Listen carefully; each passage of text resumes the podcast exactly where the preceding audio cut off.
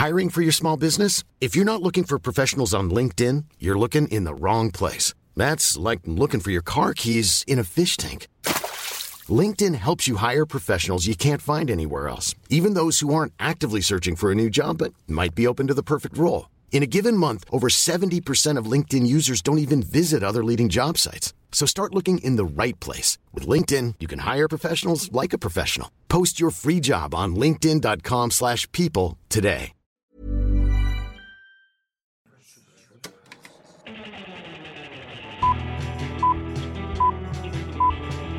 Saca el fanboy que tienes dentro. No tengas miedo de enojarte. Esto es el Club de los Amargados.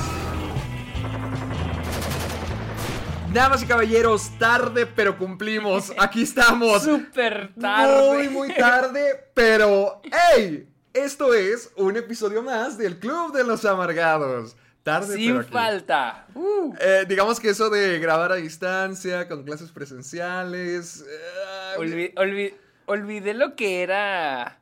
batallar. este, bat- uno batallar, lo que era tener clases en físico. Se me había olvidado cómo ¿Qué se hago? sentía ahí. ¿Qué hago? Esto tener clases en físico, tener un lugar Sí, a donde ir. está- Sí, eso sí. Pero me caga agarrar el camión, o sea, el pinches camiones siempre llegan bien tarde. ¿Y tu, ¿Y tu carro qué le pasó? Te digo que no voy en ca- no voy en carro, voy en camión porque ya no hay estacionamiento. ¡Ah! Ay, pues la vida se está complicando, señores, pero aquí estamos para traerles todo, todo, todo lo que tienen que saber del mundo del cine, noticias, rumores, estrenos, películas, recomendaciones, todo, todo lo que tenga que ver con el mundo del cine, aquí lo vamos a discutir hoy en el Club de los Amargados, donde platicamos de películas a gritos con amigos. Y con ustedes, hoy les presento, ay, ay, ay, ay, metiéndome. Al fanático número uno de Licorice Pizza y The Saints of Newark. ¡Qué barato! Ok, Sergio- Sergio- Esa fue Ahí mejor. está, Sergio Muñoz. Y yo aquí les presento al, al hombre langosta, al eh, el ex cumpleañero. ¿Por qué hombre langosta? ¿Qué no sé si se llama? ¿O pulpo? ¿Qué chingados es la madre que está ahorita de moda? ¡Ah! El juego del calamar. es un calamar. Es un cala- Es el- un- el- el una criatura marina. Bueno, Héctor. Gracias. Portillo. Ah, pues podemos hablar poquito del juego de calamar, sí, cierto. No le, no le he visto, solo vi que de repente internet este, explotó, Explotó. hablando de esa madre. No, ¿no se te hace que Wow, como que cada pedo, tres eh. semanas eh, surge una nueva serie que se convierte en la serie más vista de todos los tiempos de Netflix? Híjole, creo que ya es cada seis meses, Sí. porque lo último que recuerdo que sonó así un chingo de Netflix fue la de... Tal vez estoy yendo muy atrás, tal vez hubo algo después, pero me acuerdo de la de El, el Hoyo. El... O- No, ¿sí, ¿sí era el hoyo? Era... el- Sí, el hoyo o el agujero, me acuerdo. Eh, o, también, por ejemplo, Tiger King. Tiger Tiger, King acá en. Estados Unidos sonó un chingo. Acá en Estados Unidos, extrañamente, casi no ha sonado esta, la del calamar. ¿A poco? Yo pensé que sí, yo pensé Casi que sería no. como Parasite, de que se vuelve popular aquí, y luego en Me- digo allá y luego en México. No sé por qué. O sea, hasta ahorita ya empecé a ver un poquito más, pero en México ya es popular desde mucho antes. O sea, desde. Lleva más rato siendo popular.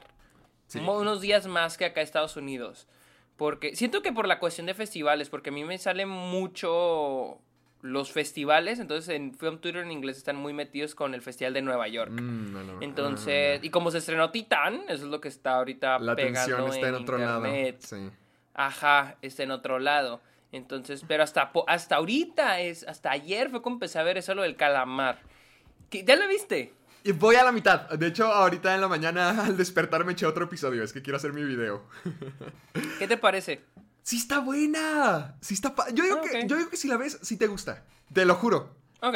Yo digo que si le echas un ojo, porque sí está de tensión. Honestamente, sí. Si te quedas con. Es que- ¿Qué? Mm, estoy como tú que no querías ver, que no quieres ver Queen's Gambit. ¿Por qué no Ah. la quieres ver? Ah, porque es- no, no la quería ver. Ahorita como quiera, pero no se me antoja. Pero no la quería ver porque era lo que todo el mundo estaba platique y platique. Eh, por eso mismo no tengo ganas de verla del calamar. Eh, Es, O sea, como es que ese es el efecto con todo lo popular, todo lo que es popular. Dices, ay, qué hueva, no, gracias, al rato. Sí, yo soy único y detergente, no lo voy a ver. no, pero vela, échale un ojo. Es que sí está padre. Porque. ay, es que creo que todo lo que reconocen siempre son los juegos. Y es que eso es lo padre. ¿Sí sabes de qué va? No, no tengo ni idea de qué Ah, va. ah, yo pensé que ya sabías. Haz de cuenta, es que se trata. eh, eh, eh, es, una peli es una serie coreana donde se reúnen. Ay, ¿cuántas personas? 245, 46 personas por ahí. Eh, se los reúnen en un lugar porque todo el mundo quiere. Haz de cuenta, te lo voy a poner así. Un día tú estás en el metro. Y te estás valiendo queso, estás esperando, y luego te llega un hombre de negocios y te dice: Juega un juego conmigo por cada vez que me ganes, te voy a dar tanta cantidad de dinero. Por cada vez que tú pierdas, me vas a dar tanta cantidad de dinero. Entonces ya empiezan a jugar, empiezan a jugar, empiezan a jugar. Y gana, ga- el tipo gana. Y se emociona tanto porque sí, le dan como, ¿qué? 100 millones, no, como 10 mil wones o lo que sea la moneda coreana. Y se queda como que, ah, qué fregón, qué fregón. Y el tipo le dice, va, si quieres más, llama a este número y ven a jugar. Entonces, es un, es un lugar donde todas estas personas que jugaron están reunidas para poder seguir jugando juegos, para poder seguir participando y, y poder llevarse más y más y más dinero. Porque si son cantidades así exorbitantes. La cosa es que todos los juegos son así infantiles. Por ejemplo, no creo que creo que no nos tocó, no sé si así se llame en México, pero luz verde, luz roja, ¿te suena? ¿De qué se trataba? Eh, haz de cuenta, está alguien, digamos que como, como contando las escondidas y cuando dice luz verde tú avanzas, pero ya cuando está cuando ya va a decir luz roja te tienes que quedar quieto y no moverte cuando te está volteando a ver. Oh, creo que sí. Algo así, ¿no? Creo que Como, sí. como que había variantes. Ok, ok, ok. Luego. Ponle, ponle, ah, son así juegos de, de niños. Eh, juegos coreanos de niños que son muy diferentes y están padres, están perros. Entonces, cuando empiezan a jugar, ya todo el mundo se empieza a mover, ya está cantando la canción de que luz verde, luz verde, luz verde. Y el pum, cuando llega luz roja y todos se quedan quietos, las personas que se mueren les empiezan a disparar, les em- las empiezan a matar. Y ahí es donde te das cuenta de que están jugando por su vida. Cada vez que alguien pierde el juego, lo matan. Y la cantidad de dinero que él vale, digamos que pasa a un fondo ¿qué-? Una- un fondo comunitario, así donde todo el mundo se va a llevar el premio, al final los que queden vivos. Entonces de eso se trata el juego del calamar, cómo van pasando diferentes pruebas y ellos están jugando to- todo esto por, por sobrevivir, por conseguir el dinero y hacen alianzas, hacen equipos y sí está fregona. Sí, sí, sí está tensa, ¿eh? Para que sean... así- Ok. son, son jueguitos así infantiles, pero saben cómo utilizar el silencio. Así como que el, el tronarte la paciencia. Saben cómo jugar con el silencio, lo que tienen que poner en cámara. Está muy, está muy entretenida, está muy divertida. Ok, a ver si, a ver si le doy una oportunidad, a ver si la veo. Me, me estás convenciendo. Yo creo que sí la veo. Sí, vela, y no solamente es como que morbo de que hay juegos sangrientos Sí. y todo eso, no, o sea, sí Violento, tiene. Ajá, ajá. sí tiene una historia, sí tiene una historia padre de alianzas, de qué es lo que quiere cada uno, qué hay detrás de este juego, quién lo está organizando, por qué, qué significa todo. Está padre. Yo digo que con que le des una oportunidad al primer episodio, a lo mejor y si, te, y si dices, va, me la voy a echar. Ok, ok. la- a ver si la veo hoy o mañana. A ver si la veo. Mañana. Yo, yo vi. Creo que la vez pasada dije que la última película que vi fue Magnolia. No sé Sí. si lo mencioné. Sí, Magnolia. sí lo mencionaste. Eh, Que fue, ah, pues fue cuando vi el tráiler de, eh, de Licorice Pizza, que ahorita vamos a hablar de él, que ya está en público. Vi Cry Macho. ¿Viste Cry Macho? No, no la vi, sí la, sí la iba a ver, pero dije, "Ay, no, no se me antojó tanto al final y... y- La verdad sí está, o sea, sí está malona. Sí, vi malas pero está, críticas. disfrut- está disfrutable. ¿De qué O sea, está trata? disfrutable. Eh, Ok, es de este señor que es Clint Eastwood Ajá. y este, al que es, el- es un amigo suyo que es sheriff del pueblo de donde viven, le encomienda la misión de ir a traer a su hijo de México porque vive con su mamá. Ok. Entonces, eh, yo pensé, honestamente creí, ah, esto va a ser una, un pinche white savior, pero no, hasta eso no. De hecho, el personaje de Clint Eastwood siempre es el mismo. Es un, es un señor bueno que, que es, es, una persona que probablemente fue un cretino en su juventud y ahora, gracias a su experiencia, su sabiduría, la sabiduría que le ha traído los años, ya es una buena persona. Okay. Entonces, toda la película es el mismo, la neta. Es una persona muy. con la que puedes empatizar muy fácilmente, te cae muy bien. Y toda la película es el mismo, no, no hay mucho aprendizaje. Y nada más es él y el niño conviviendo en una aventura. No, no hay mucho. No hay mucha. Este. No hay mucho conflicto. Ah, caray. No. Entonces, pero está. Es, ¿Qué, ¿Qué, es el encanto entonces? Que está linda. Ah, o sea, ah, la relación entre ah. el niño, lo que hace. Es como una feel good movie. Es, no, no, no siento que entre como feel good movie, porque para mí las feel good movies son las que están self-aware, o sea, están de que a huevo quieren ser feel good movie. O sea, es una película bonita, podría ser una feel good movie. Este, pero está, está padre, o sea, sí está malona, sí tiene muchos pedos en el guion.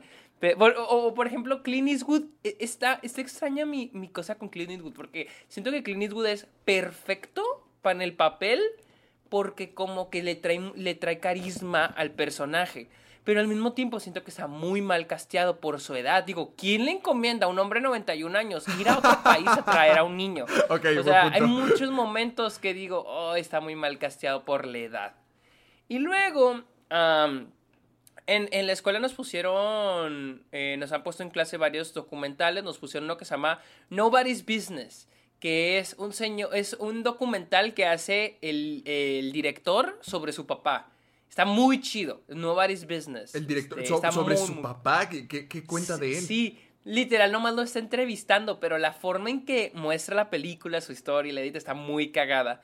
Y luego nos mostraron un, un documental de, que se llama Harlan County, USA, que es uno que está en Criterion. De hecho, mi maestra es codirectora de la película. ¡Oh! Eh, que es, es un documental sobre una protesta que hubo con unos mineros. O sea, ganó el Oscar a Mejor Documental en el 77 y sí está, sí está muy heavy duty, está muy chida. Y luego voy a, voy a recomendar dos cortometrajes bien chingones que a mí, neta, me encantaron. Uno se llama Room 8. Okay. Habitación 8 room, en inglés. Ver, room, room 8. Eight. Room 8. Room 8. Creo que el profe, esa nos la pusieron para guion. Parece para Fernando, parece Fernando. Ah, cabrón, a ver. Sí, es el. no mames, güey. Se parece. Ok, es ese, es ese, es ese. Uh, al parecer ganó el, el, BAFTA en el 2014 a mejor cortometraje. Véanlo, está muy bueno, en serio, véanlo, está en YouTube. Véanlo. Si quieren pausar ah, esto y, vea, y, verlo, véanlo. Dura seis minutos. Sí, dura seis minutos. Está muy chido. Véanlo, en serio, está muy fregón. A mí me gustó. Y luego, otro documento, otro, este es un corto documental que es del New York Times que se llama 4.1 millas. 4.1 miles. miles. Sí, oh, ah, el ah, okay. New York Times Ops está también en YouTube, lo pueden encontrar. 21 Creo que dura 21 minutos. Dura 20 minutos, está también cabroncísimo. Está muy chingón. En serio, se los recomiendo mucho. Están en YouTube. No tienen excusa, lo pueden ver. Está, están muy fregones. Tú también lo tienes que ver. Va, bueno. A echarle de roommate ahorita terminando. ¿Qué, ¿Qué, qué, más viste? Tengo una noticia muy importante para ti. ¿Qué? Finalmente vi.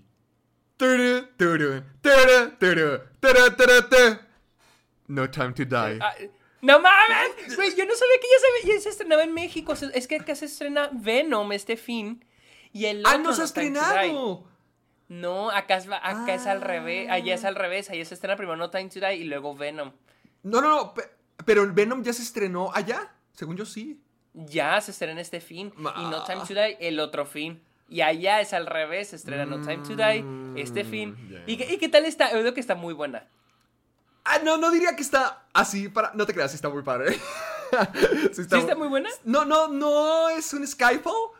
Pero está, está mil millones de veces mejor que Spectre. Honestamente, esta Oh, sí, no, no. sí fue la esta sí es una despedida digna para Daniel Craig. Ok, ok. O sea, he oído que está muy emotiva. Es que, O fíjate. sea, como que el final es medio emotivo, pero sí, no sé. el final está perro. El final sí me gustó. Mira, te lo voy a poner así. No, yo no soy fanático número uno de Bond. O sea, no me he visto todas las películas, no conozco de, que, de que todos los Sí, Bonds. no, yo, yo- yo estoy igual, yo Sí. estoy igual. Por ejemplo, yo, tú, tú tienes los, los juegos, tú te ha tocado ver cosas de Pierce Brosnan, Brosnan. Yo casi casi nomás he visto Pierce Brosnan y, y Daniel Craig. Las de Daniel Craig sí las he De visto hecho, todas. no, de hecho yo nunca he visto ninguna de Pierce Brosnan. ¿Ah, la no? que he visto, la que he visto es la de no, la que he visto es la de Sean Connery. Doctor No. John Connery, ¿verdad? Ah, No me acuerdo si es Sean Connery. Sí, no, es el, es el, es Blofeld. Es la película de Blofeld. A ver. A ver, es Blofeld. ¿Qué hijo? Está pasando la ambulancia atrás de mí. Ah, Sí, es Sean Connery. Sean Connery. Sí. Ah, Esa sí la he visto hace muchos años, ni siquiera me acuerdo. Porque me acuerdo que hace como en prepa o secundaria dije, ah, me voy a ver todas las de James Bond y empecé Doctor No y luego ya no seguí viendo. Ah, no, no, no más fue. Ah, bueno. Sí. Eh.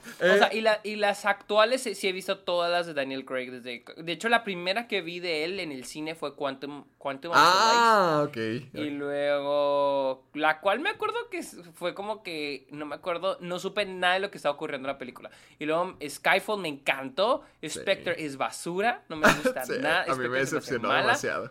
Y, y, y, y Casino Royale me acuerdo que la vi en TNT porque la pasaban mucho en TNT y me gustaba, me, me- se me hacía una película muy buena. Yo- O sea, se me hacía bien triste por todo lo que pasa, pero o sea, está muy chida. Ah, no me acuerdo tanto de... Ese es el PEX, no me acuerdo tanto de Casino Royale. Es que una vez cuando fui a un crucero con mi mamá, fuimos a Alaska, y tenían un canal donde pasaban las mismas películas todo el día. Las mismas cinco películas. Era Leap Year No mames. y era Quantum of Solace y Casino Royale. Así que como por dos semanas vi cómo estaban azotándole allá abajo al pobre Daniel Craig.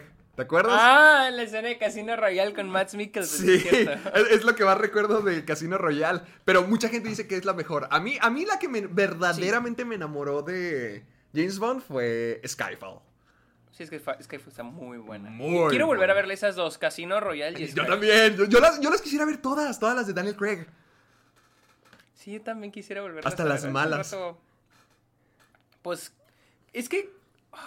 Es que Quantum of Solace no, no me acuerdo. Hay mucha gente que la odia, otros que dicen que no está tan horrible. Eh, Spectre yo sí me acuerdo que sí dije, no mames, qué película tan culera, pero... Yo me acuerdo que yo ya estaba llorando cuando estaba sonando la de Writings in the Wall. Estaba bien emocionado porque había visto Ah, Skyfall. chale, qué triste. Sí, yo de que, ay Dios, va a estar genial, qué increíble intro y, ay, ay. Pues bueno. Sí. sí. Y esta... Ah, perdón, Ah. Dime. No, no, no, no, termina, termina, termina. No, no, no, es que iba a hablar de, de la nueva película, si quieres tú dime primero. Ah, no, no, no, sí, es que yo iba a brincar la a otra película, pero no, sí, termina, quiero saber cómo está. Ah, ah, ok, eh, a esta película, em, mira, lo- mencionaba todo lo de los James Bond porque es que no conozco cuál ha sido el trato para los demás, si han crecido, si han evolucionado, si se han cambiado, lo que sea, pero yo no sé, siento que el, el Daniel Craig sí ha evolucionado mucho como, como James Bond, que cada película tiene que ver personalmente con él. Por ejemplo, en Skyfall que vemos de sus papás o en Spectre que vemos la relación con su hermano. Y ahora tenemos lo mismo en esta película. E- Es muy curioso, se, se me hace muy padre porque sí, tiene todas las cosas que nos gusta de James Bond. Tiene lo- los, el clásico agitado, no revuelto, la tecnología, los claro. gadgets, las mujeres. Es, es James Bond, pero lo voltean completamente de cabeza. O sea, sigue siendo eso, pero saben cómo decir que ya el tiempo se está acabando. Ese es el, como que el tema principal de la película, el tiempo, qué es lo que hacemos con él, cómo nos cambia, si lo aprovechamos, si lo estamos viviendo, cuánto nos queda. O sea, e- es, mucho como que el, el tema que se maneja y pues la verdad, ya Daniel Craig ya tiene, empezó James Bond con 38 años y ya tiene 53. Lleva 15 años haciendo esto. Entonces ya se nota un poquito más cansado, ya se nota un poquito de que, pues, cuál es el punto de todo esto, qué, qué significa las últimas cuatro películas para el legado de James Bond. Y de eso se trata esta. Entonces, todo es diferente. Por ejemplo, la, la Femme Fatal, bueno, no la Femme Fatal, la chica Bond ahora es Ana de Armas. Y cuando tú piensas en una chica Bond, te imaginas a la que se tira, la- a la que matan y listo. O a la que es mala, algo así, y listo. Y esta no, por ejemplo, es- es- esta es hasta comandante, es competente, es Ana de Armas y, Dios mío, está solamente como 15 peli- minutos en la película y, uff, uy, los aprovecha súper, súper, súper bien. O por ejemplo, el 007 ya ni siquiera es de James Bond, ya le pertenece a la otra actriz. Ya, ya él no es el 007. E incluso James Bond sí, pues está peleando para detener el plan, para salvar el mundo y lo que sea, pero no está peleando por eso. o Él está peleando más que nada por sí mismo, por sus relaciones, por la gente que ama, por la gente que está en su vida. Y es raro ver eso en Bond, porque pues él no era esa clase de personaje. Él no es alguien que puede ser un novio. Él siempre ha sido un Casanova, un galán, un encanto. Y esto deciden como que sí voltear todo el concepto que tenemos del personaje para verlo en una nueva luz, poder verlo más como un humano y poder contestar todas estas preguntas de cómo el tiempo cambia, cómo el tiempo dice que a veces ya es suficiente y cómo nos puede cambiar a nosotros. Y eso está muy, muy, muy, muy fregón en esta película. Si lo hacen y, Daniel Craig se va de maravilla. Es, una, es una buena película de Bond. No, no mejor que Skyfall, pero sí me pareció buena. Lo, Ok, me parece bien, porque sí la, sí la quiero ver, la neta sí tengo Vela, te va a gustar. Nomás una cosa. Ok. Rami Malek. Ay, no, he, he oído cosas mixtas de él.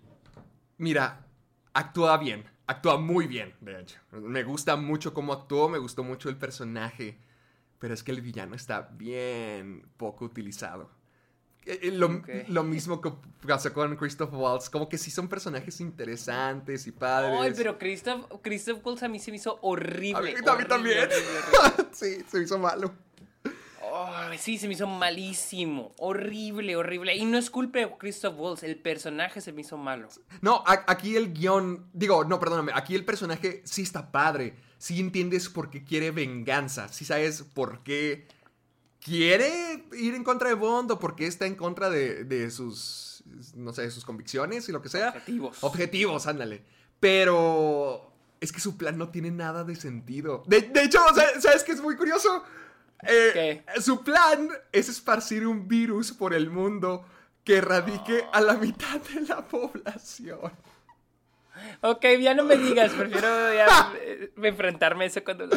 No, no, no, o sea, o sea, o sea, no, no. no- no creo que esté mal, pero ya te das cuenta como que, ay, ¿por qué la estaban atrás y atrás? ¡Oh! oh tantito piedad.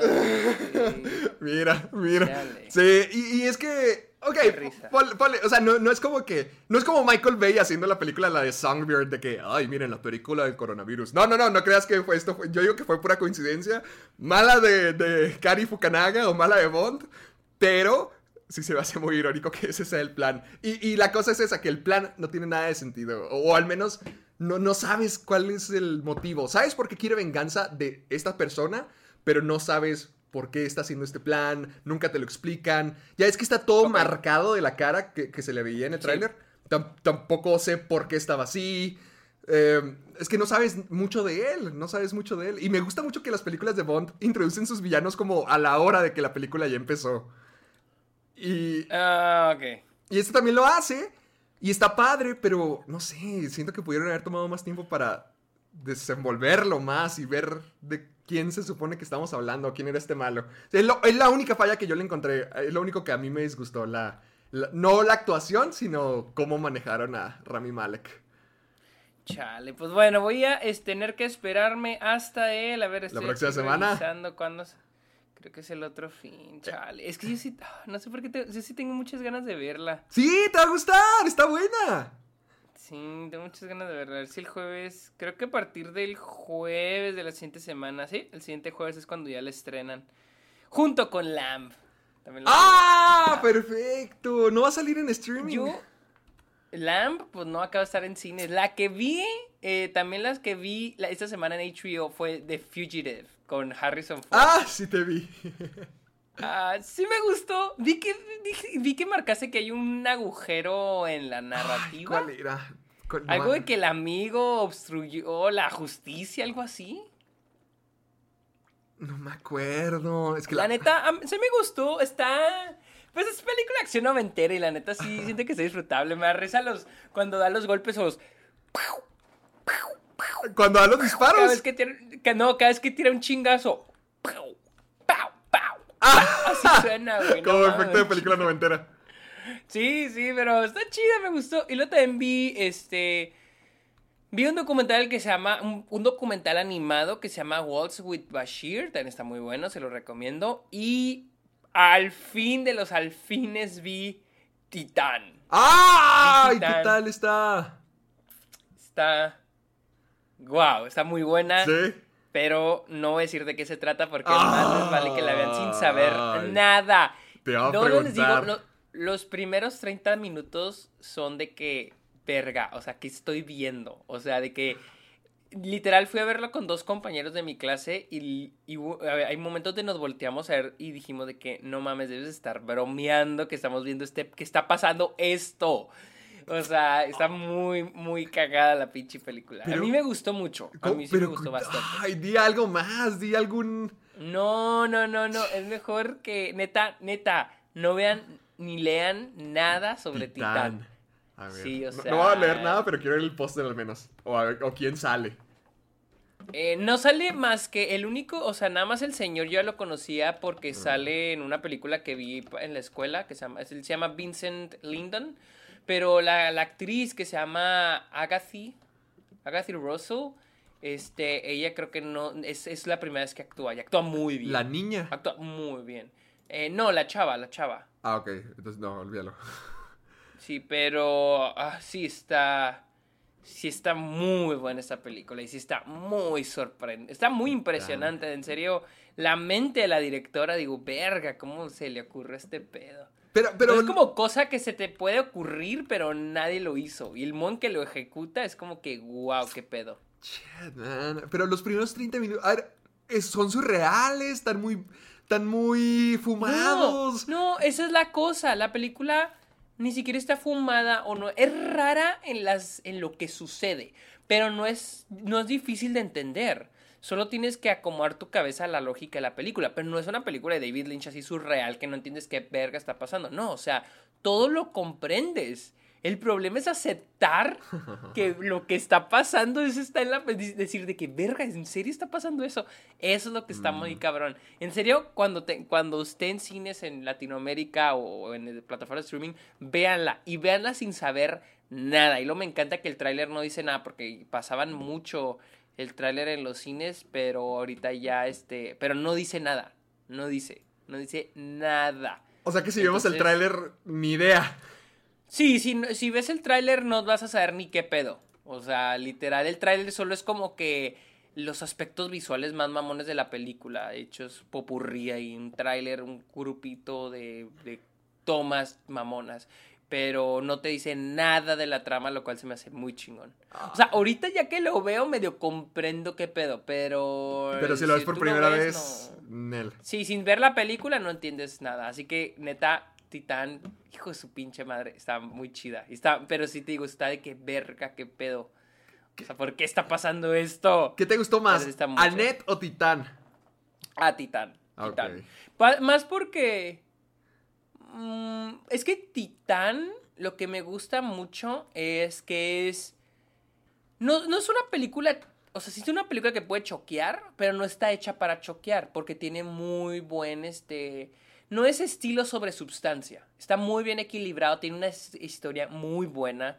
O sea, te digo, los primeros 30, 30 minutos están de que impresionantes. Y luego pasamos a la siguiente, al segundo y tercer acto, ya es más un drama, ya es un drama ya tranquilo y está muy buena, o sea, la película está bien chingona, te digo, no es una película, la típica película tienes que ver esta película porque está bien, está bien fumada y está bien impresionante y no, no, no, o sea, también es una película con mucha sustancia, con una muy buena historia, muy bien contada, muy buenas actuaciones, entonces sí es una película, sí es de la mejor del año, fácil. Creo que, creo que este año va a estar mejor que el anterior. Que siento que se viene. Por ejemplo, Sí, Glam también la quiero ver. ¿Qué, qué otra cosa falta? Licorice Pizza.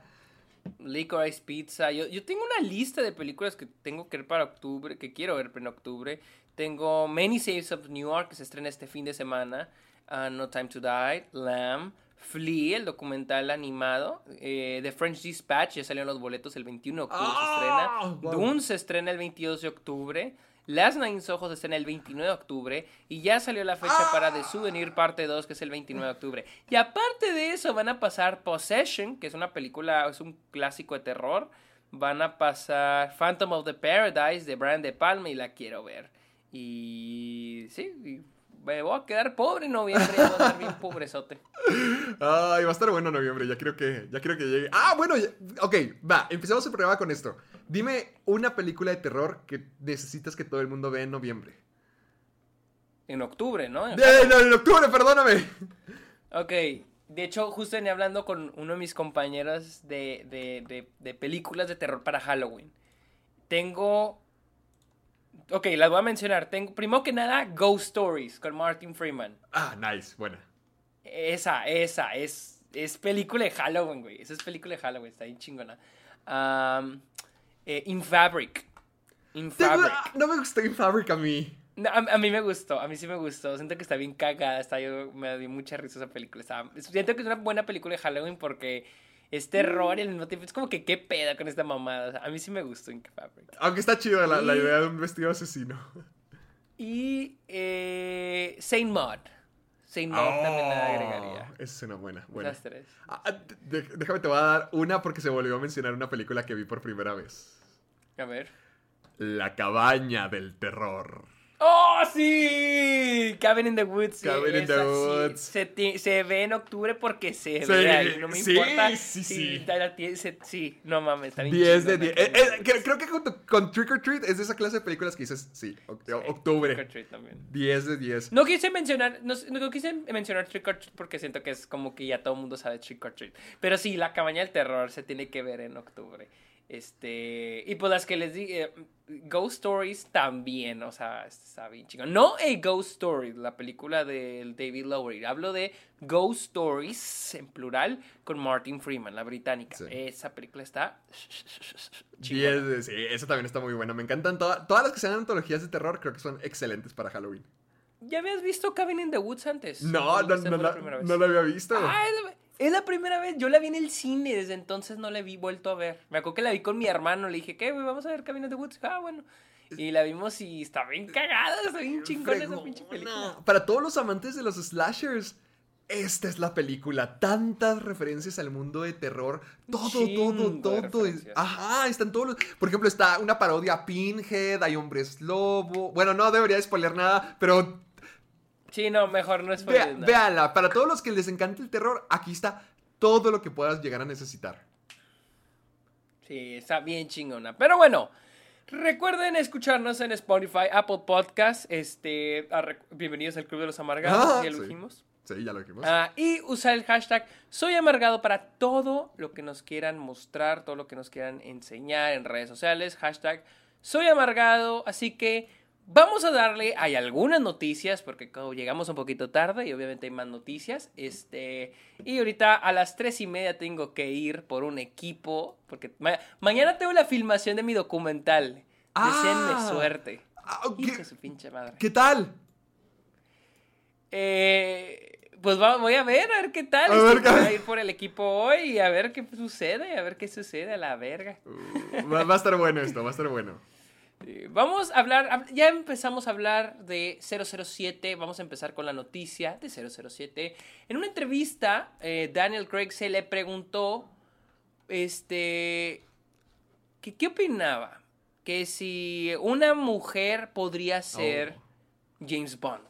La pregunta que se ha hecho internet Oh, en los últimos oh, años. ¿Sabes que Daniel Craig lo vienen retirando desde Skyfall? Daniel Craig, es lo que también venía hablando con uno de los de uno de mis compañeros. Desde Skyfall era, se va a retirar, esta es su última película. Skyfall fue un éxito en taquilla, un éxito en crítica. Fue la película más exitosa de su año, creo que nada más por detrás de Avengers, creo, o no sé qué película le ganó, pero fue una de las películas más exitosas. Se llevó, creo, un Oscar o dos Oscars. Este, fue un éxito. Skyfall fue un éxito. Entonces dijeron, ¿y qué tal si hacemos otra, Otra. película más? Y fue cuando hicieron Spectre y dijeron, este ahora sí se retira. Hasta, hasta el, creo el intro era muy acá como, ya ahora sí están retirando el personaje, al actor pues. Y terminó siendo basura. Y dijeron, no, vamos a Otra volver a más. hacer otra más. Ahora Pero- sí lo vamos a retirar. Pregunta, ¿tú sabes por qué Daniel Craig odia las películas de James Bond? No sabía que las odia. ¿Sí las odia? Eh, Según yo, Creo bueno, que- no sé si las odia, pero eh, no sé si viste el video donde se está despidiendo ya de su último día en el set de. Ah, sí, sí, sí, sí, sí, sí, vi el video. eh, Él dice, "Ya, he, he dicho muchas cosas de, esta de estas películas, pero. Ah, ok. entonces- Creo que, y, y creo que es algo que sucede mucho, o sea, creo que lo he notado pues con muchos actores. Siento que muchos actores eh, desprecian y más los británicos, desprecian personajes que no tienen mucho que aportar. Y mira, y de hecho lo refleja con su respuesta cuando le preguntan, ¿crees que una mujer debería interpretar a James Bond? Dice, la respuesta a esa pregunta es muy simple. Ah, debería haber mejores papeles para mujeres y actores de color. ¿Por qué una mujer interpretaría a James Bond cuando podría haber una ah, when there should be a part just as good as Bond cuando debería haber una una un papel igual que como igual de bueno que Bond o, incluso yo creo mejor pero but for a woman pero para una mujer o sea él dice ¿por qué debería una mujer interpretar a James Bond cuando pueda tener un papel mejor? Es un buen punto. Tiene muy buen es, Es una buena, es una buena respuesta. Es que es, la, forma de resolver todo esto de que no haya inclusión o, que no se les dé demasiadas oportunidades a, minorías no es cambiando personajes que ya existen a minorías, sino haciendo nuevos personajes y que representen completamente eso. Como Black Panther. Porque sí, porque voy, o sea, ponte, o sea, siento que el ah, vamos a convertir este personaje a... Va a ser una mujer va a ser una persona de color. Ponle que aquí se encaje una persona de color, pero digamos una mujer. Digo, o sea, ¿por qué no crean mejor un personaje desde cero que sea femenino, una espía femenina? O sea, no tiene que ser James Bond. O sea, es como ah, sí, no vamos a, no vamos a meter ideas nuevas, pero vamos a reciclar la misma idea y para ser inclusivos, o sea, es como que, ah, o sea, me, caga un poco eso, porque es inclusivo, pero bien superficial, súper superficial. Solo estás eh, cambiándole el sexo al personaje, este, cuando el personaje es malo, no está bien escrito, pero solo le cambias el sexo, o sea... Ah, ¿Sí? o sea, ¿por qué no escribir mejor un buen papel para una mujer en vez de James Bond.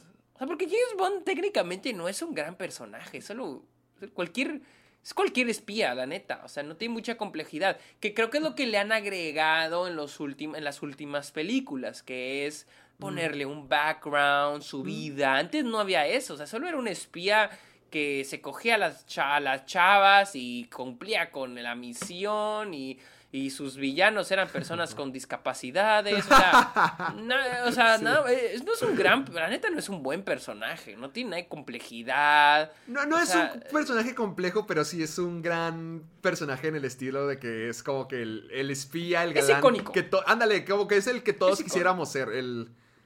La superestrella del espionaje galanísimo que todo el mundo quisiera. sí, el estilo. O sea, es estilo, es mucho estilo. y creo que en Kingsman toman eso como de parodia. En las películas de Kingsman, la idea de, ah, espía británico y tiene estilo y se viste bien, este, bebe bien. Eh, siento que es, es lo que parodia un poco Kingsman, las películas de Kingsman. Entonces, este... Eh, sí, eh, pienso igual que Daniel Craig, o sea, creo que sería un poco mejor si tuvieran este sus un papel femenino escrito para una mujer, no solamente cambiarle el sexo al personaje. No, no, sí se me hace muy buena onda eso porque, o sea, que sí hicieran personajes propios. En el sentido, ve lo que hizo fue Black Panther para toda la comunidad. Siento que fue algo que fue un madrazote gigantesco y Black Panther pues ya existía.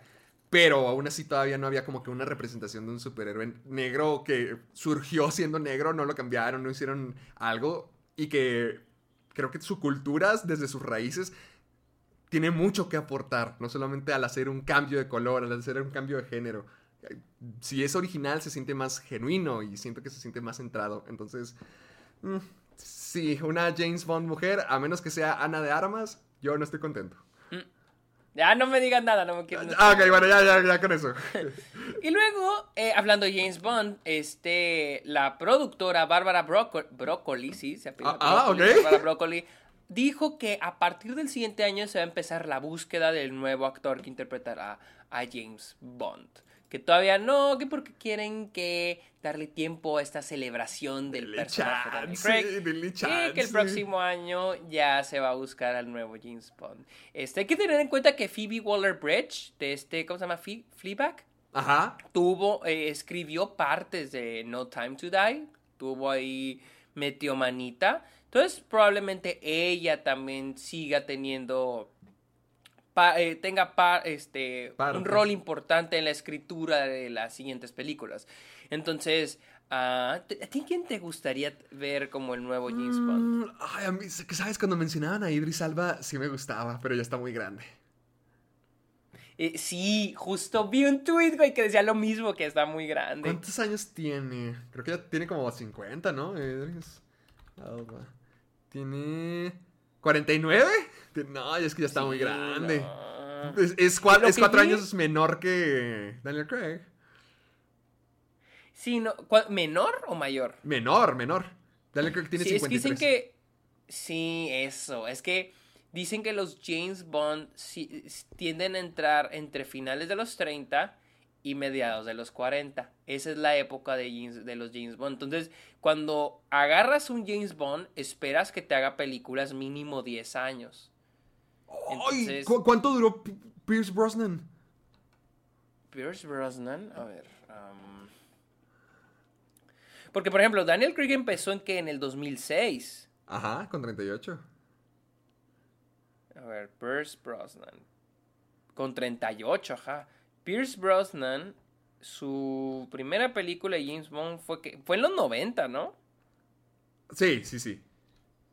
A ver, estoy No, buscando. no sé si fue GoldenEye su primera película. Action. Lo estoy buscando. Brosnan me sale. Bond movies. A ver, sí, GoldenEye en el 2000, en 1995. Ah, GoldenEye fue su primera en el 95. En el 95 él tenía. Sí, tenía 38. También, vámonos. Ah, no, mentira, mentira, tenía 42. Pues sí, no, también anda grande, ahí. ya estaba grandecito. No, te estoy diciendo que es entre finales de los 30 e inicios de los 40. No, no, no, pero pues ya está, ya- ya está en sus 40. O sea, sí se necesitan actores Ah, que a lo sí, mejor sí, no te van a durar tanto tiempo. Ah, pero por ejemplo, digamos que Pierce Brosnan, ¿cuántas hi- hizo pel- cuántas Hizo películas hasta el- GoldenEye, hasta El Mañana Nunca Muere y creo que Otro Día para Morir, creo que nomás. Ah, no, hizo El Mundo No, hizo cuatro. The World is Not Enough, Cada dos que años fue en el una nueva. 99. Sí. O sea, que hizo hasta, o sea, cuatro años duró, entonces no duró mucho. Todas sus películas están malas menos GoldenEye, al parecer.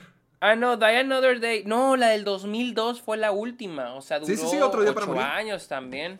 Entonces duró siete años, perdón. Pero siete años. pues, ya, ya este Daniel Craig tiene el doble, tiene 15 años.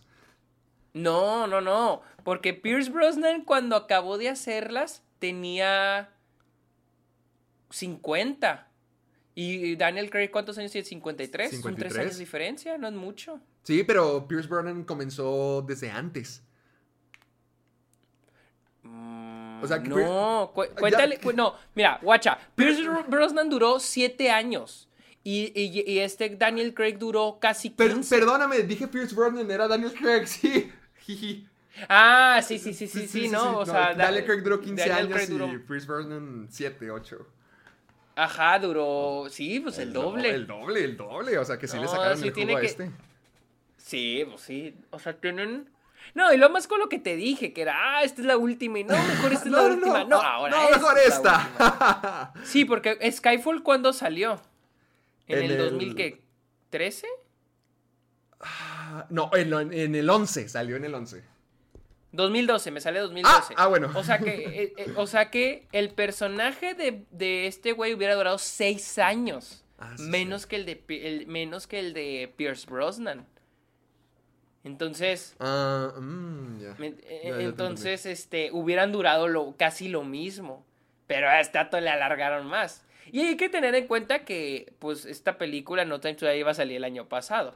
Entonces, sí, tiene que ser un vato más joven. Yo pienso que Dev Patel sería una buena opción. ¡Oh! Sí me gustó. Esa es una muy buena opción. Dev Patel A sería ver. una muy buena opción. Actors who could play James. o sea, eh, La de Dev Patel, la de Dev Patel sí me gustó demasiado. Pero va- va- vamos a ver. Aquí hay una lista de Puras 17 buenas ideas actores. aquí, carnal. Y mira, sí está Dev Patel en la lista. Lol.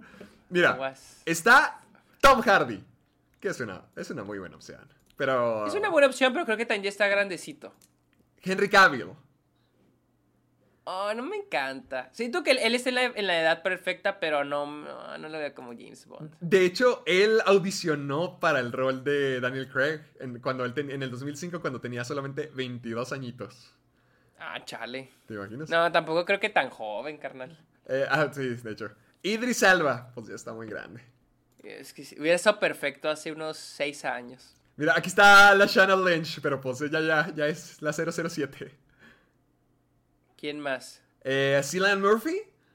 Mm, Hmm, No, no. Interesante. es una buena opción, pero no lo veo tanto en el papel.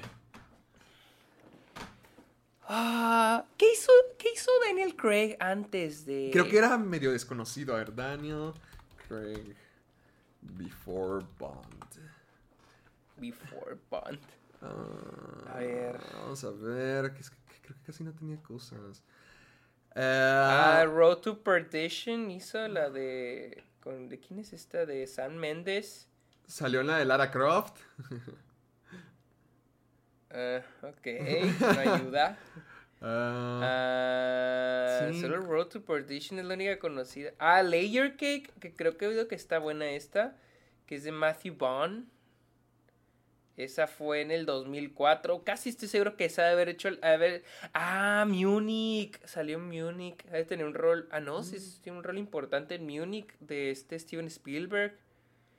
No, pues yo creo que. Yo creo que la que hizo que lo agarraran fue a la de Layer Cake. Porque al parecer esta es una película así como medio de ah, acción. ah. Y se ve mucho su, se ve mucho James Bond en medio James Bond y el estilo de él en la película, que- su personaje, aquí viendo Mm. las fotos. Y veo que está buena, entonces entonces yo creo que por eso dijeron, ah, o sea, es que yo siento que para esta elección muchas veces ven porque por ejemplo, Pierce Brosnan, ahorita que está viendo su filmografía, antes de ser Bond tiene algunas películas donde interpretó a algún espía. Mm. Entonces, como que buscan a uno que ya tenga la imagen en alguna película de, de, de James. Bond. Una, una, una imagen similar. Mm, mira, también es- te, te voy a decir otros que están aquí en la lista para ver qué opinas. Eh, eh, A Está. Richard Madden. Es nuestro. ay, ¿Cómo se llama? Eh, Rob Stark.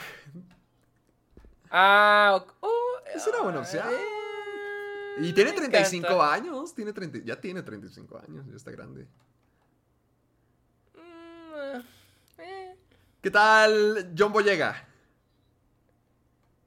Podría ser, podría ser. No, espérate, no, John Boyega, no. No, no, no, no, perdón, no. Daniel Kaluuya. También está en la lista. Daniel Kaluuya también está en la lista. Ah, es mejor. Eso estaría bueno. No, sí, ya va, va a estar padre. Ya quiero ver cuál- cuando salgan las noticias de quién están en los runner-ups para ya ser James Bond. Ya quiero ver quién va a ser el siguiente, que se pre- a- prepare. Sí, la neta, yo me quedo con Dev Patel, ojalá, ojalá sea Dev Patel. fue una buena no opción. recuerdo alguna película donde te diga, ah, mira, Dev Patel como en tal película, pero pero estaría bien, Dev Patel es una buena opción, es muy buen actor, es muy buen muchacho. Entonces, no estaría mal Dev Patel. Ay, descanse en paz, Idris Salva. Ok, no se murió, ¿eh? Bueno, mis, pos- mis Ah, posibilidades. Pero bueno, hablando de nuevas películas, eh, vamos a hablar de que Warner ya le puso título a la tercera entrega de Fantastic Beasts para todos aquellos despistados como yo que se les olvidó que ¿A qué esta existía? madre existe. Ya hay nuevo título y se llama Fantastic Beasts: The Secrets of Dumbledore. Animales fantásticos, los secretos de Dumbledore. Wow. Wow, culero. Um, O sea, es interesante. La otra vez vi un tuit donde decían de que literal puedes nombrar a todas las películas de Harry Potter los secretos de Dumbledore. Porque en todas las películas hay como que un secreto de Dumbledore que se te revela. O sea, o sea es como que, güey.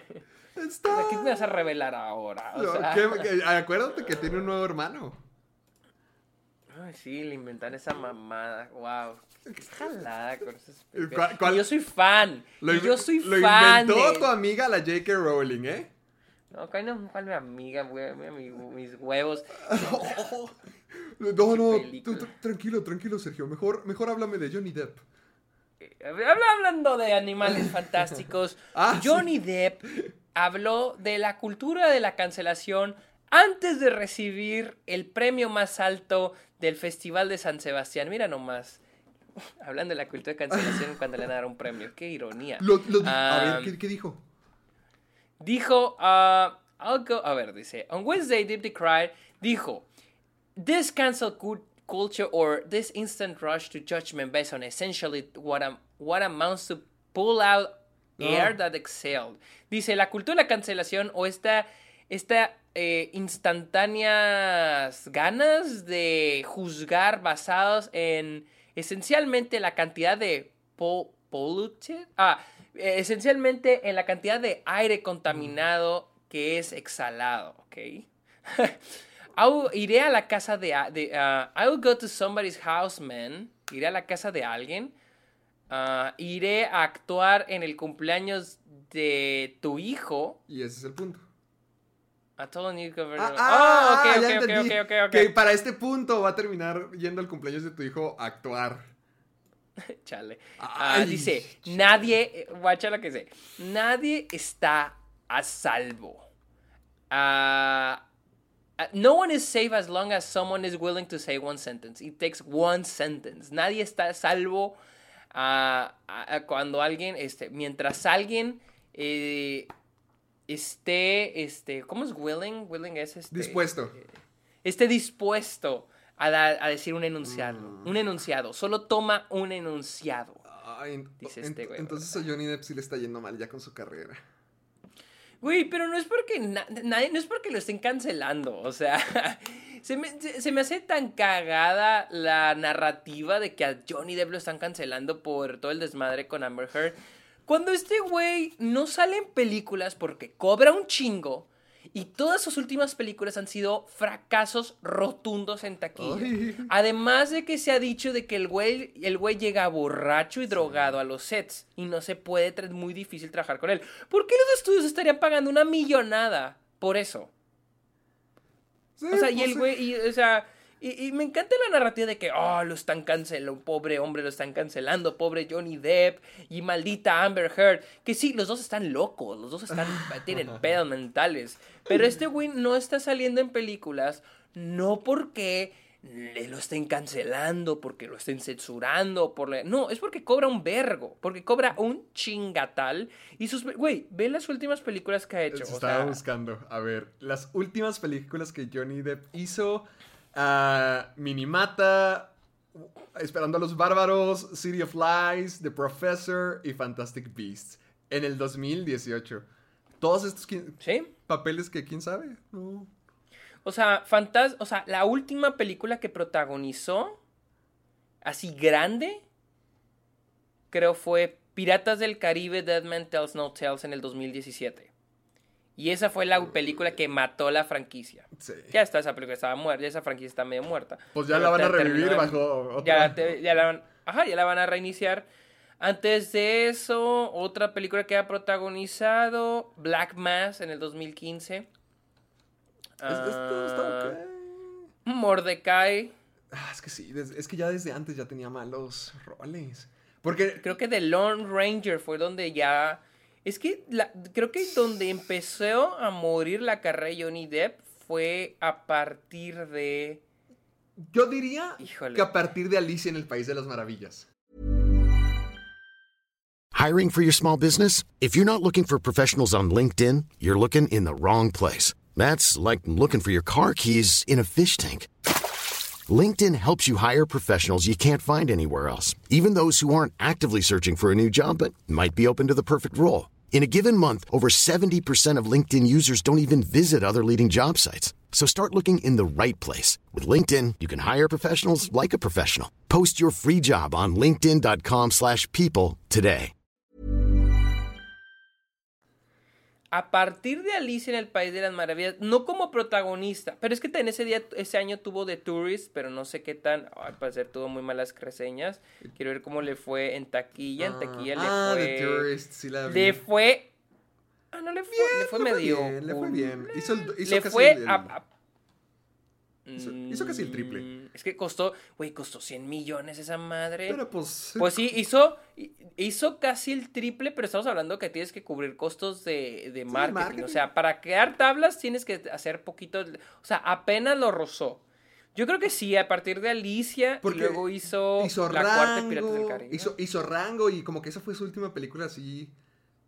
Bien. perra, perra, porque fíjate, luego sigue Piratas del Caribe, luego está Jackie La Jill, cuarta. hace un cameo. No, pero Jackie Jill, pero Jackie Jill es un cameo, no es la un cameo. contar. Igual, 21 Jump Street es un cameo. Pero, Un cameo. pero aquí va, aquí va la Dark racha. Shadows. Dark Shadows. Dark Dark Shadows. The Lone Ranger. Transcendence. ¿Te acuerdas de Transcendence? Na- nadie habla de Transcendence ya. Fue una de las peores Sí. películas de ese año. Mordecai. Mordecai también. Into the Woods. Pero ponle, Into the Woods, no, él no era el protagonista. No, solo era. Hizo también más o menos un cameo. Era el lobo feroz. Sí. Y luego hizo Mordecai, luego hizo Black la cual he oído que está, está bien, decente, está bien. que no está mal. Sí, decente. Está decente. Es Bueno, palabra pues que está en la comparación de todas estas más. Y lo hizo, volvió a Alicia. Ay, sí. Hizo Fantastic Beast, la primera, donde aparece la Ah, última escena de la película. Luego hizo la quinta de Piratas del Caribe. Luego hizo Murder on the Orient Express, pero también es de que es un personaje secundario. Luego hizo Sherlock Gnomes, la Ay. película animada de los gnomos, o ignorémosla. Luego hizo Sí. London Fields, que no sé si siquiera es un... No, ni siquiera debe ser un cameo porque ni siquiera lo protagoniza. Hizo, ah, y a partir de aquí, lo último que hizo grande, grande, grande fue la segunda de Fantastic, Fantastic Beasts. Beasts. A partir de aquí hizo... Ay, digo, bueno, hizo la, la- quinta de Piratas del Caribe. Ah, sí, ya la mencioné. O sea, esa fue antes de Murder Express. Ah, on the ah, Orient sí, Express. es cierto, sí, es cierto, perdóname, me confundí. Es, ajá, y luego ya hizo cosas chiquitas como The Professor, City of City Lies. of Lies, Waiting for the Barbarians. Waiting for the Barbarians y Minamata, que fue una que mencionamos hace poco Sí. y todas con malas reviews. O sea, esa es mi cosa. O sea, si tienes un actor que es un fracaso, lo que está sacando, lo que sale de él es un fracaso, te cobra una millonada. Y todos dicen que es bien pesado para trabajar con él. ¿Cómo esperan? O sea, ¿en serio creen que este cabrón está siendo cancelado? O sea, no, simplemente el güey probablemente es un cretino, probablemente cobra un chingo, las sus películas son un fracaso, no es, no es, no le sale a los estudios tan co- estar contratando un vato así, no, ya no es la, no es la roca, Eh, no eh, es, Ándale, es que ¿sabes qué es? Creo que... No que lo estén cancelando, pero siento que al menos lo que ocurrió con Amber Heard como que sí le quitó tu- su estado de superestrella, así como que era intocable, Johnny Depp, uno de los mejores actores de toda la vida, y como que esto ya, ya lo, lo quitó del reflector, lo quitó del pedestal, No, y- y, y- ya, y ya se tenía que basar en mérito de su carrera, y no, y no lo estaba haciendo bien. sí, no, y aparte porque salió en películas grandes, o sea, encabezó Piratas del Caribe, que fue yo creo la trilogía más exitosa, una de las películas más exitosas y más grandes del inicio del siglo. Y él encabezó y lo nominaron al Oscar por su papel como Jack Sparrow. Pero pues se fue cayendo. y empezó como un actor de medianas películas como, como Leonardo DiCaprio en, en, en los 90. Y le iba bien. Y hizo a Sweeney Todd excelente papel. Lo nominaron al Oscar por eso. Sí, lo nomi- nominaron al Oscar por Ah, no, por... A ver, no, lo por Piratas del Caribe fue, sí es cierto. Sí, por Piratas del Caribe lo nominaron por la primera. Entonces, es este. Le fue muy bien, pero ahora. No creo, o sea, para mí este güey no lo están cancelando. O sea, no mames. O sea, güey. No, sí, que- estaba nominado al Oscar también por, yo, por Sweeney Todd. Oh, arre, órale. Vámonos. O sea, es muy buen papel. A mí Sí, me gusta eh, mucho. eh, Sí, Todd. totalmente. Pero te digo, siento que este es otra vez a lo que me refiero cuando usan el concepto de culto de la cancelación solo para victimizarse. O sea, Johnny Depp no creo que sea una víctima de la cultura de la cancelación. El güey simplemente ya no produce como para estar cobrando una chinga, una, una huevo y al último que sea los estudios terminen fracasando con sus películas. Entonces no creo que, no, no, siento que ese es otro ejemplo de una, de una celebridad escondiéndose atrás del, Mm. del concepto de culto de la cancelación solo para victimizarse y decir, ah, de que no, es que miren, pobre de mí, Carrera. mi carrera, luego que le estén dando un premio en San Sebastián. no. ¿Sí, sí te sabes la, la historia de por qué Johnny Depp se volvió actor? No, era carpintero también como Harrison. No, Ford. no, qué- qué ¿ves? Ahí te das cuenta que el sistema está bien, bien raro. Porque mira, Johnny Depp, la verdad, estaba valiendo queso cuando era adolescente. Eh, valía queso y Ok. está- está- se mudó, creo que a Los Ángeles, a tratar de como que conseguir empleos, pero no le iba bien. Entonces lo que hizo fue... No empleos en el cine, sino empleos en general. Y lo que, Sí. o, o en música, creo. Y lo que hizo fue que iba a empezar a trabajar en un, como que en una tienda de VHS. Así como en, en una tienda de, de videos. Y Nic- Ok. Nicolas Cage lo vio, le llamó la atención y le dijo, oye, pues tú deberías de trabajar en la industria, déjame te conecto con alguien. Y de ahí todo fue historia. Wow, no, no sabía eso. Todo Wow, por órale. Nicolas Cage. Órale, Nicolas Cage. No sé qué pensar de eso. Imagínate que estás tú trabajando y luego llega Nicolas Cage y dice, vente, güey. Vámonos, jala". vámonos a trabajar, ¿ves? Qué, qué fácil, ¿no? Sí, qué fácil, qué fácil es la vida. Es como, ay, me sabía la historia de... Pues es como, la creo que sí algo leí de Iñárritu, de que Iñárritu en realidad el cine no era, él quiere dedicarse a la música. Sí, algo sí. Pero chistosamente el cine fue lo que le daba de comer y entonces pues terminó haciendo cine. Oh, pobrecito. Pobre como... Pobre, pobre ganador Pero del bueno. Oscar. Hablando de películas del futuro, se anunció esta semana. Esto es lo mejor, esto es lo mejor, lo mejor. Esta es la mejor. Hijo de su pinche madre. El reparto de la nueva película animada de Super Mario Bros. Lo producida por Nintendo, la cual va a llegar el 21 de diciembre del 2022. Y el reparto lo encabeza. Espera, quiero ver, quiero ver quién interpreta acá. Ok, ok, aquí Yo- está. yo te lo sigo, yo te lo sigo, yo te lo. Mario. Eh, Anya Taylor Joy como Peach. Charlie Day como Luigi. Jack Black como, Bra- como Bowser. Bowser. Lo Keegan, Keegan Michael Key como Toad. Wow. Esta es mi favorita. Seth Rogen como Donkey Kong. Fred Armisen como Cranky Kong. Ah, sí. Y Kevin Michael Richardson. Sebastián Maniscalco. Y Charles Ma- Martinet, que es la voz de Mario. No, Charles Martinet. No, no, no. Sí. Mario es Chris Pratt. No, no, no, pero Charles Martinet es la voz de Mario Ah, eh, real. Sí, sí, sí, sí, sí. Pero aquí dice un cameo sorpresa de Charles Martinet. O sea, ese güey no va a interpretar. ¿Qué va a Wow, o sea. Wow, ¡Qué increíble! qué mamada, güey. O sea. Está fregón. Oye, ojo, esa es una película hecha por Nintendo e Iluminación de Universal. El Wow. Studios, eh, ese, es el Wow, pro- ese wow. sí es el problema. Oh, o sea, ¿tú crees que el Chris Pratt como Mario no es el problema? No sé, Es- no, no. ah, Yo estoy bien, yo estoy bien intrigado. Créeme que quiero ver esa película. Quiero ver, ver qué va a pasar. Está bien, está bien bizarro este cast. Como que Seth Rogen es, es Donkey Kong. O sea, Jack Black como Bowser. Bowser, sí, Bowser, Bowser. Bowser. Bowser, Es- Bowser, está, está bien raro. es- Está Charlie Day, Luigi, Anya Taylor Joy, Peach.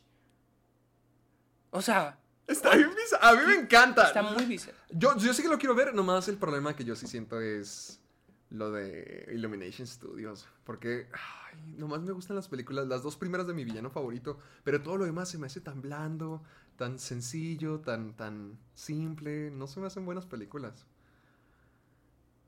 Las de mi villano favorito, sí, ¿no? No, no, no, la- las de Illumination Studios en general, las de mi villano favorito sí me gustan, pero ponle El Grinch, eh, mm, eh, la, vida Bueno, secreta pues, de, la vida secreta de tus mascotas. Illumi- Ah, Sing, Sí, el ah, Lorax. el el Lorax. ha sido cosas. A mí me Hope. gusta. A mí me gusta el, uy, el, el a mí sí me gusta. Shrek 5, que no lo van a sacar ellos. Ay, no, what? ¿Por qué? es- ¿Por qué? ¿Cómo? ¿Qué? ¿Qué no- ¿Shrek qué no- 5 animada? What? No creo. Que no, sí iba a ser un reboot o algo así. O, o creo que o No fue me un acuerdo. o fue un engaño. Bueno, olvídalo. Pues, ¿qué pasó con DreamWorks? ¿Ya se murió Dream- DreamWorks? ¿Qué, cuál- qué fue lo último que sacó DreamWorks? A ver. DreamWorks. Bueno, DreamWorks Animation. eh, no- mi- ¿Que no fue la de cómo entrenar a tu dragón? La, La las 3, últimas? pero eso fue hace mucho. Eso fue como que hace que dos años, tres años. Oh, wow. Capitán. eh, ah, a ver, pues A para. ver, deja ver. Ah, no. jefe en Capitán pañales. Calzoncillos. Jefe, no, jefe en Ay, pañales. eso no es de jefe en pañales. Jefe en pañales, Spirit Indomable, Los Croods 2. Ah, no, todo, todo al 100. No, no hay problema aquí. DreamWorks está Estoy en excelente. Wikipedia y me sale, por ejemplo, las franquicias. El Príncipe de Egipto me sale el 98 al 2000. Spirit del 2002, ahorita. Madagascar todavía el 2005 presente. Kung Fu Panda 2008 presente. Cómo entrenar a tu dragón 2010-2020. Turbo 2013-2016. Shrek me sale 2001 presente. Vámonos, ¿qué te dije? Aquí vamos. Más seguro que nunca. Más seguro que nunca. Chale, verga. Ah, pues. no sé qué más decir sobre la película esta de Mario Bros. A mí me encanta el cast. Yo quiero ver qué es lo que pasa. Quiero ver cómo, cómo funciona esto. Sobre todo porque pues, los personajes de Mario hablan muy poquito. Entonces, quiero... Sí, sí. O sea, eso. O sea, ¿qué, qué van a, ¿qué iba a hacer Chris Pratt ahí? O sea, de Mario. No sé, eh, eh, O sea- es lo bizarro. No, no sé cómo Bowser le va a dar voz. Digo, cómo Jack Black le va a dar voz a Bowser. Es, es- suena fregoncísimo. Suena fregoncísimo. Sí, o sea, así como un O sea, es choque que de trenes. Quiero ver qué va a pasar. Quiero ver qué va a pasar. Necesito ver qué es esto. ¿Qué es esto? Sí, no, no. Wow, wow. Pero bueno, vamos a otra noticia grande de esta semana y es de que eh, varios estados de creadores de Marvel están demandando los derechos de los personajes, de algunos de los personajes de Marvel. Entre ellos se encuentra eh, el estado de la familia de Steve Ditko, quienes están demandando a Marvel por los derechos del personaje Spider-Man. ¿Y ¿De qué se trata esto? Según la ley de derechos de autor de Estados Unidos, los creadores o sus familias o propiedades pueden presentar una solicitud para reclamar los derechos de los personajes o las franquicias que hicieron después de, de un rato, ¿no? Después de un cierto tiempo. Por lo general, la cosa es de que por lo general un escritor de cómics hace los trabajos, de, sus trabajos, ilustraciones o historias, las hacen por encargo, lo que significa que ceden los derechos a la compañía.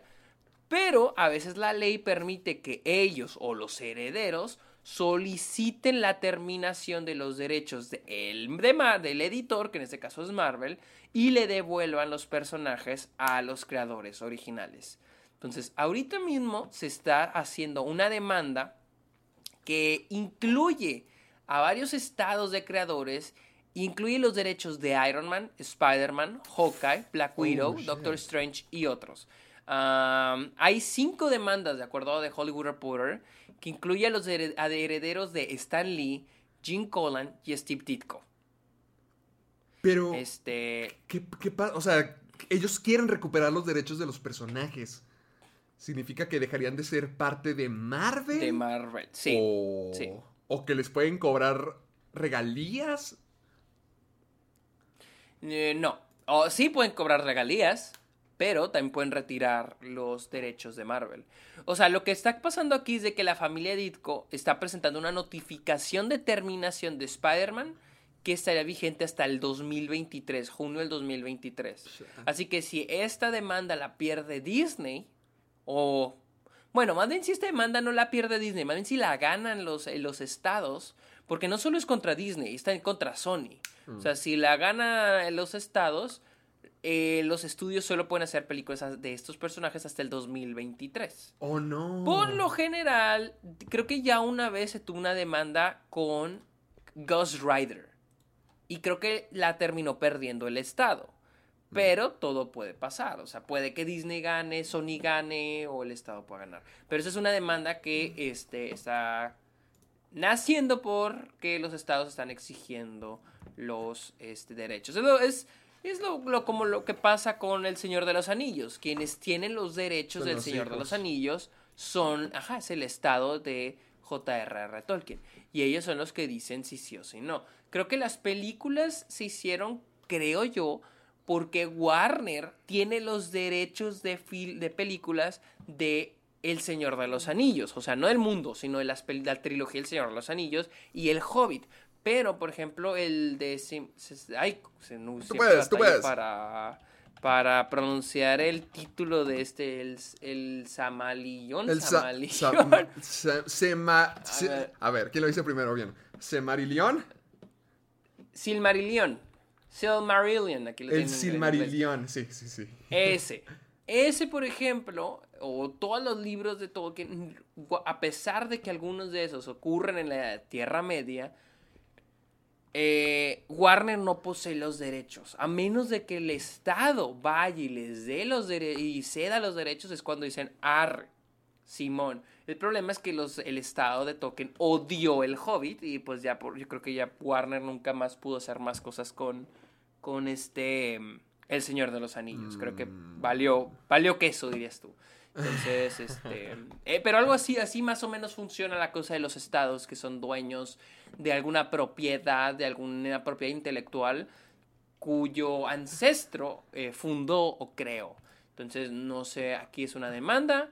Eh, vamos a ver qué sucede en el futuro. No manches, pobre Spider-Man, ya parece niño de papás divorciándose.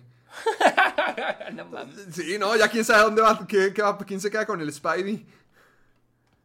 Sí, pobre cabrón. La neta anda brincando de casa en casa. Pobre Tom Holland le va a estar llamando borracho y llorándole a todos para que puedan seguir haciendo películas. Ya sé como cuando le habló a este. A Kevin Feige. Kevin Feige. Ay, por favor, haz algo. No me dejes Rescátame, no me quiero ir con Sony. morir. Rescátame. Pero bueno, vamos a hablar de historias más tristes porque Oh, a Rey chingada. Liotta lo entrevistaron para Many of York Ay, no, ¿y qué pasó? y le preguntaron ¿por qué ya no has vuelto a trabajar con Scorsese? ¿Por qué? Eh, Y él dice, "Pues, ¿por qué no he vuelto a trabajar con Martin Scorsese de Goodfellas? Tienes que preguntarle a él. Me encantaría hacerlo. Ay, no. ¿Para qué, que- pa' qué me cuentas de esto, Sergio? Y creo que hace poco, bueno, no hace poco, cuando empezaron a filmar The Irishman, puso un tweet, digo, un en Instagram puso una foto donde ponía de que, a ver, déjala busco, a ver si Rey Liotta, donde él decía, este, ponía una foto de él en Goodfellas y decía de que esta, esta, ah, ver esta foto es un poco bittersweet, creo dice. Mm. Este, En Instagram está, la quiero ver. eh, le estoy buscando. Y creo que están todos, o sea, está todo el reparto. Y luego dice de que esta foto es un poco bittersweet, primero porque amé trabajar con Bob De Niro, Martin Scorsese, Joe Pesci. Ah, aquí está, creo que aquí está. Ah, Ay. A ver, a ver, a ver, a ver. Ah, y el día de la madre puso una foto con, de él con la mamá de Martin Scorsese. ¡Ay, Dios! Echándole Ay, masa. chale. Ah, ya, ya vi la foto. Siento que, siento que como que es como que por favor contrátame otra vez. Eh, eh, creo que en la, en la foto que yo había visto, que porque no la encuentro, dice este... Dice, esta foto es un poco bittersweet.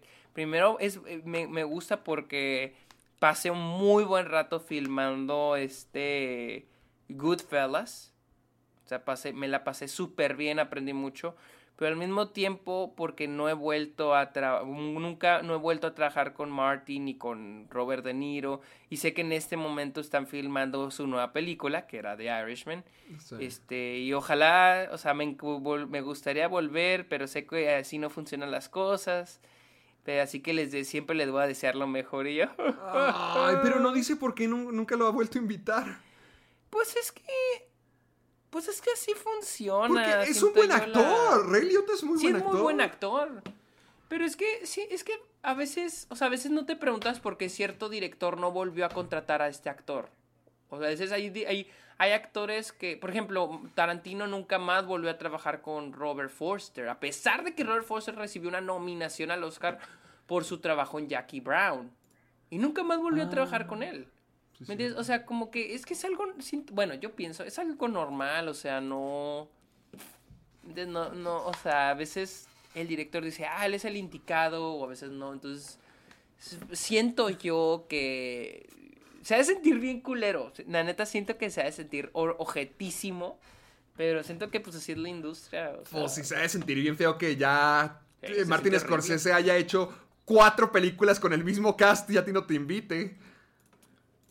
Con, y luego, ajá, y luego después de Goodfellas llega Leonardo DiCaprio, entonces, pues sí, sí, sí está pobre de acá mi compa, pero pues, Ay, Ray Liotta, yo sí te quiero. sí, aquí te queremos mucho, Rey. Pero bueno, vamos a hablar de cosas ah, X, no es algo triste ni malo, pero vamos a, ent- a- em- ya vamos a entrar a un mundo oscuro y rojo.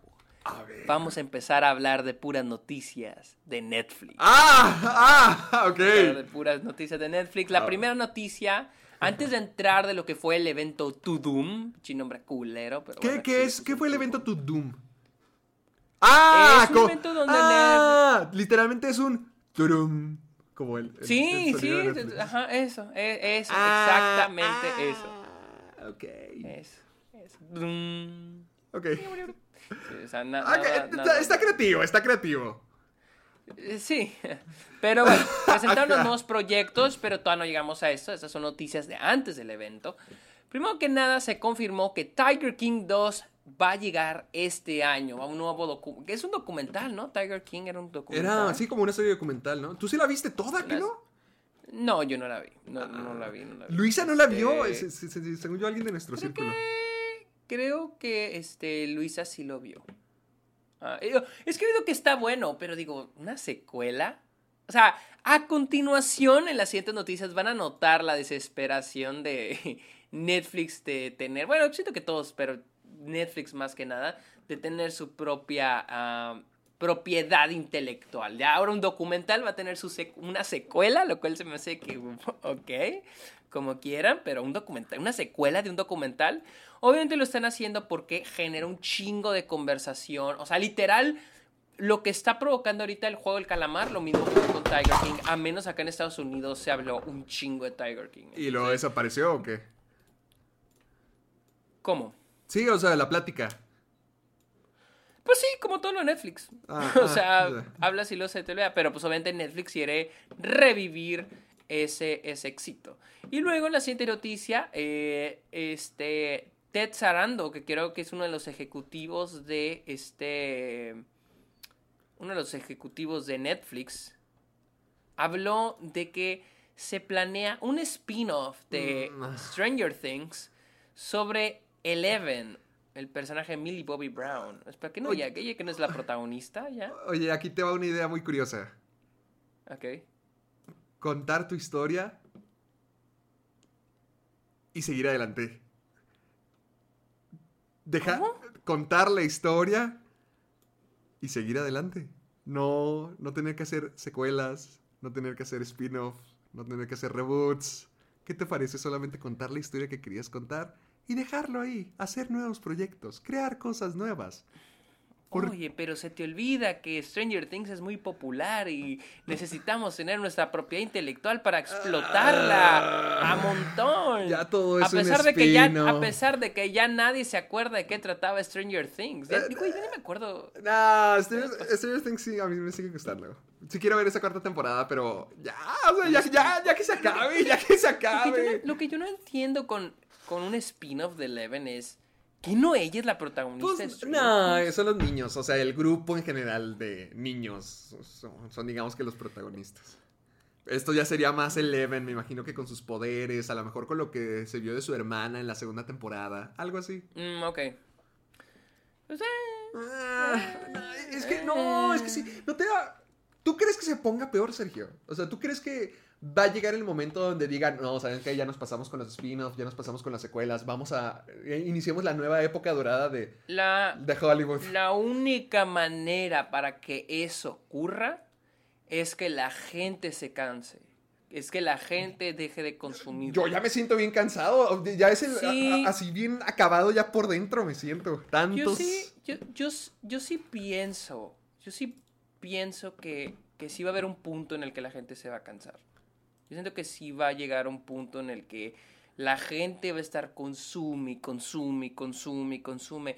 Y digo, y, y es que solo velo con Netflix, ya está ocurriendo. O sea, sacan cosas y eh, dejan de sonar y ya este, al poco tiempo las cancelan. Pasó con Mindhunter, todavía no la cancelan oficialmente, pero la van a cancelar. Pasó con Sabrina. Series que sus primeras temporadas fue que ruidazo y luego después sacan segunda tercera. Ya no suenan y ya, las cancelan. Entonces, la gente se va a cansar de eso. Tarde o temprano siento que la gente sí se va a cansar de eso. Eh, y creo que es un poco difuso o es un poco rara la forma en que Netflix tiene este modelo de sacar películas en masa, pero al mismo tiempo quieren tener su propiedad intelectual. Y pues sí, o sea, siento que lo que hace Netflix de estar lanzando un chingo de películas y a ver cuál pega, que es un poco contrario a lo que hace Disney, que solo manda lanzar 10 películas al año, que la neta desaprueba las dos formas, siento que es lo que va a terminar cansando un poco a la gente, más lo de Netflix.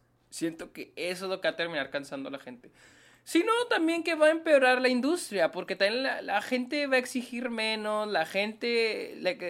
está muy interesante porque esta, la semana pasada hablé con un compañero y le pregunté que si creía que las, si las películas de superhéroes eran cine. Lo de, lo de Martin Scorsese. Y me dijo, así, no. Dijo, definitivamente no lo son. O sea, así, oh. igual la verga. O sea, así sin pensar me dijo que no. Y, me, y le dije, ¿por qué? Y me dijo, para empezar, dijo, las películas de superhéroes son... Los superhéroes son para niños. Así me dijo, los superhéroes son para niños. Y no porque sean infantiles o sean inmaduros. Dice, las películas, los superhéroes son para niños porque la, la moralidad que tienen es una moralidad muy plana muy plana, dice. Esto es lo bueno y esto es lo malo. Y es una moralidad establecida bajo el fascismo, que era cuando era la segunda. madre! Ajá. Que dice, dice viene creada a partir de la Segunda Guerra Mundial, que era crear estos personajes para mostrarle a los niños los que, lo que está bien y lo que está mal. Era una época donde Estados Unidos tenía que, no, no vamos a decirle adoctrinar, porque se veía muy feo adoctrinar, pero sí crear un nacionalismo más fuerte en la mm, gente. Dice, por ejemplo, nota Wonder el Capitán América, Capitán América. O ve a Spider-Man, ve a Superman, ve a Wonder Woman. Tienen los colores de la bandera de Estados Unidos. Que no te está. Que, y, y Superman era considerado el héroe de América. A pesar de que era un alienígena, era el héroe de América. Entonces, los superhéroes son personajes creados de la necesidad de crear una moral americana, una moral gringa, tan simple como decir, esto está bien, esto está mal. Los buenos, los malos. Y si los, los superhéroes son eso. Los personajes no son personajes grises. Son personajes que son buenos y que sus objetivos son buenos. Y los villanos son malos y sus objetivos son malos. Nunca te cuestionas el por qué hacen las cosas. No te cuestionas a los personajes. No te cuestionas su moralidad. Porque la moralidad de los superhéroes siempre está bien. Siempre es la buena. Siempre es el. Lo, siempre quieren hacer el bien. Entonces.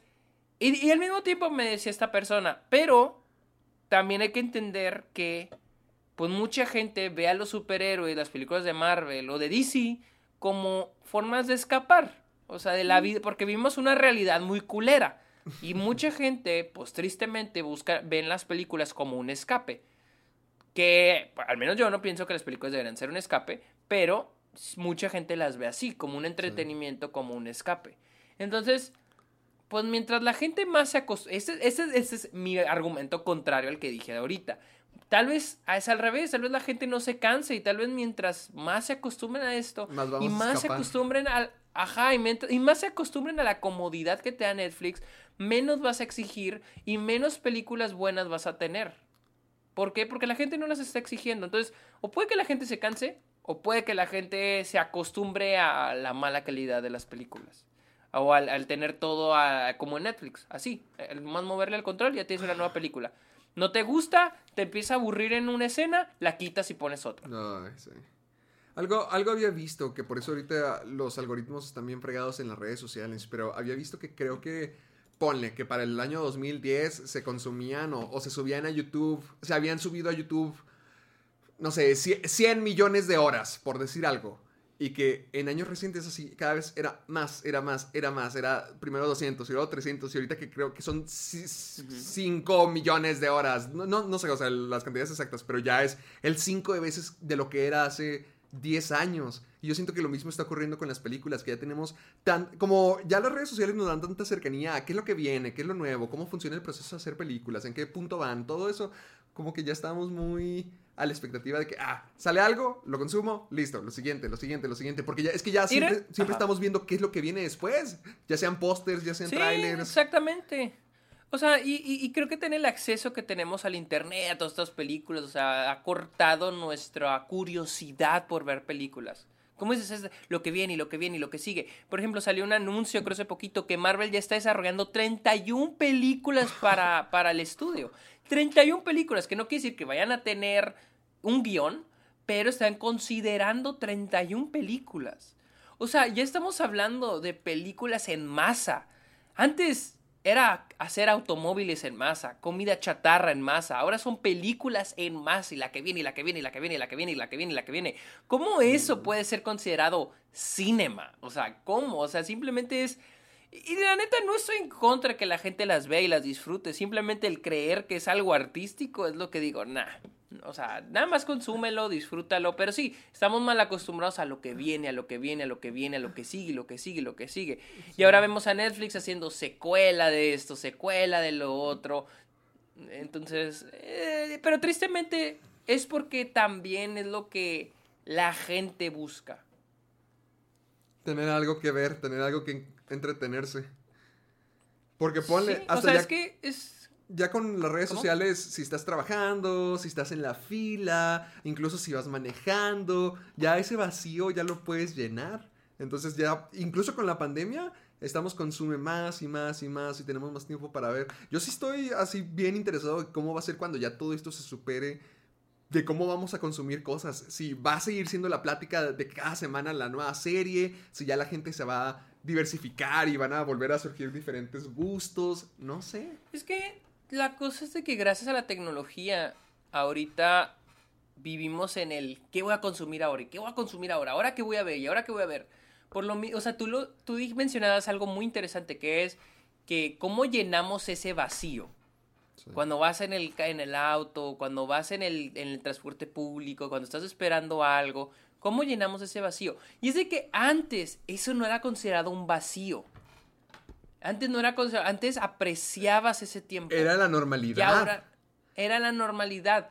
Era lo normal esperar, apreciar lo que estaba fuera del celular, apreciar las cosas, apreciar las cosas. Veías una película, apreciabas lo que estás viendo, porque era un momento único. Ver una película, ir al cine era un momento único en la semana. Rentar, ir a Blockbuster, rentar una película era un momento único. Y ahora, al estar al alcance de nuestras manos, han perdido eso, esa, eso que tenían de especial, esa particularidad que antes tenían. Entonces, es, es, eh, algo que ha pasado con la tecnología, con el consumismo, el capitalismo. Claro, que el capitalismo tiene una gran influencia, la globalización. Más, más, que nada el capitalismo, la idea de que hay que producir en masa y que la gente lo consuma, que la gente pague por esto y que, la gente pague por muñequitos y productos y que se la playerita, que la gente... Y tiene que crear esta necesidad de tener, de ver, tener que ver las cosas, tener que verlas, porque hay gente que siente un compromiso de ver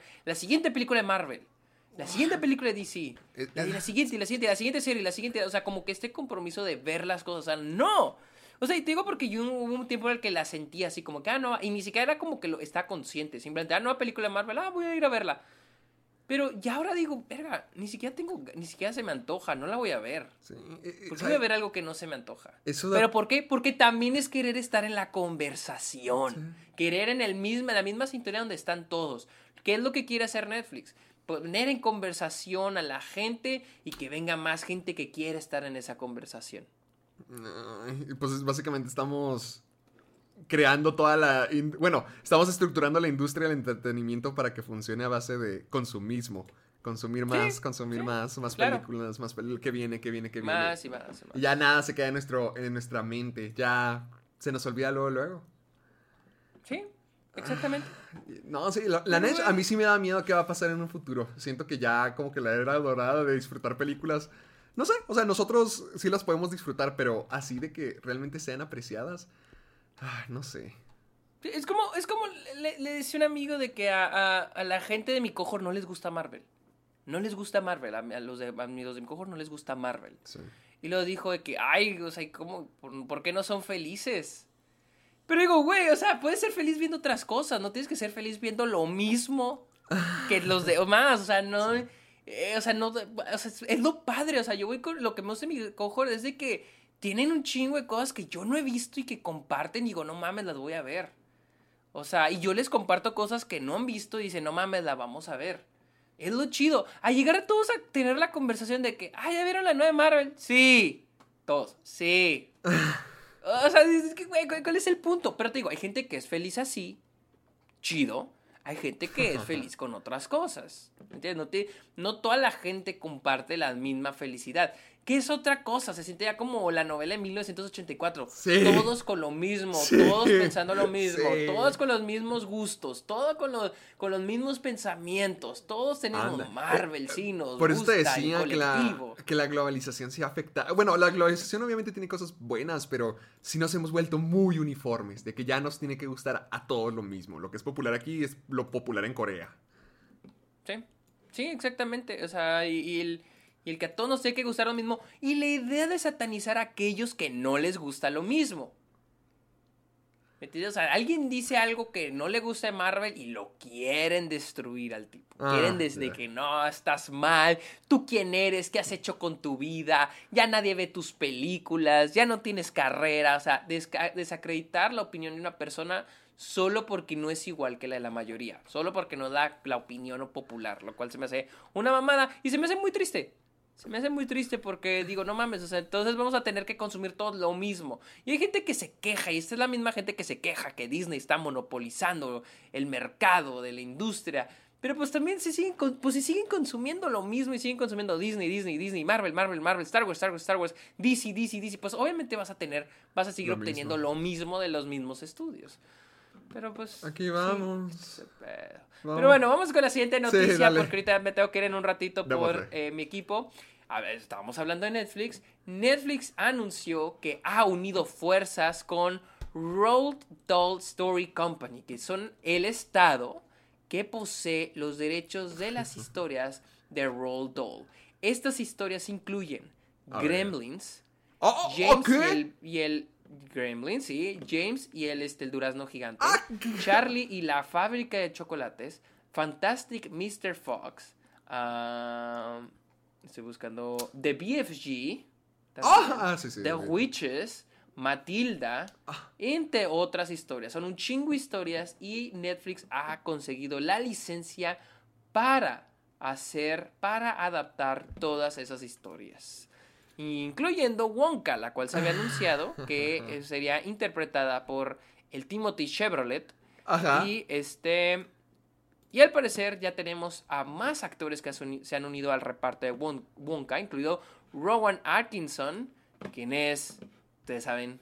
Obvio, obvio. También Sally Hawkins y Olivia Colman, que se unen a Timothy Chalamet para Wonka, que creo que es, esta es, es de, es de Netflix. Ah, no, este es de... No, mentira, este es de Warner Bros. Esta no es de Netflix. Órale. Ah, ah, ah. O sea, Warner es quienes van a hacer el- eh, la precuela. No. Sí, la precuela le está haciendo Warner. Ah, al parecer ellos también tienen los derechos. Ah, mm. Pues al- al- entonces, por lo que veo, va a haber dos películas, vas a ver dos cosas de Wonka, que a pesar de que Netflix no lo ha anunciado, pues pusieron un video con una barra de Wonka, De chocolate, sí. lo que dice que tarde o temprano Netflix va a tener su serie o película de Willy Wonka. Y aparte tendremos la precuela con Timothy Chalamet, que es de Warner. Es que es lo que te digo, güey. Lo mismo de siempre. Lo mismo, lo mismo. Reciclar, mismo, reciclar, reciclar. Eh, Sí, chale, güey. Chale, chale, chale, chale. Es que ponle, como quiera que fuera algo distinto, algo diferente, así bien radical, pero pues no, solamente son continuaciones de algo que ya vimos. Sí, exactamente. O sea, no hay mucho, no hay nada nuevo. O sea, ahora. Y, y, lo, y lo, lo peor es que dices, ok, está bien. Un remake, algo que ya vimos. Órale, chingón, háganlo, no hay pedo.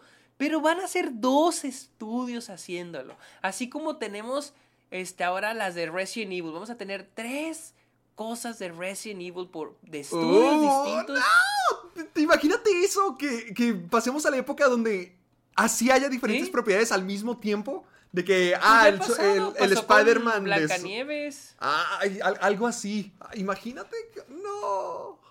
Pasó con la de cuando fue la de la Casa Blanca, que atacan la Casa Blanca. Tenías la de Jamie Foxx y luego acá de otro lado tenías la de. La de... La de Gerard Butler. Morgan Freeman. Sí. Ajá. O sea. Pero ahora al parecer va a ser, va a estar más este normalizado. Ya, ya, ya. El entretenimiento está muerto. Pero bueno, vamos a hablar del evento Tudum de Netflix. Lo que anunciaron no fue, no fue gran cosa. Para mí lo que más me llamó la atención fue el clip de Don't Look Ah, Up. que querías que lo viéramos. Sí, busca el clip en YouTube. Ah, ya lo tengo ya. Ay, desconecté mi bocina. Espera, déjame la conecto. No, hombre. No, espérame, espérame, carnal. Mira, Don't Look Up, por si lo tenemos. A ver, el, el, el- Aquí lo tienen como official, official teaser trailer. No. ah, Netflix tiene un tease. Sí, el, no, el que dice Sit Tight and Asses. ¿Listo? Ok, va. Eh, ¿Tú puedes el sonido? Sí, aquí lo tengo. Ok, va. 3, 2, 1, acción. Espera, otra vez, otra vez. No, me, no, me, no salió el sonido.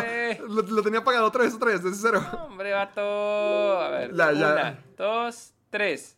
I heard there's an asteroid or a comet or something that you don't like the looks of. Tell me about it. You got 20 minutes. Ve esa edición, eh. ¿Cómo? Uh, ve la edición, ve los cortes. A comet between 5 to 10 kilometers across that we estimate came from the Oort cloud. And using Gauss's method of orbital determination and the average astrometric uncertainty of 0.04. Whoa, whoa, whoa, whoa, whoa. I'm so fun. bored. Just tell us what it is. Seriously, stop. What Dr. Mindy is trying to say is that there's a comet headed directly towards Earth. And then what happens? Like a tidal wave? It will be far more catastrophic. There will, there will be mile high tsunamis. So how certain is this? There's 100% certainty of impact. Please, don't say 100%. We just call it a potentially significant event. But it isn't potentially going to happen. 99.78% to be exact. Oh, good.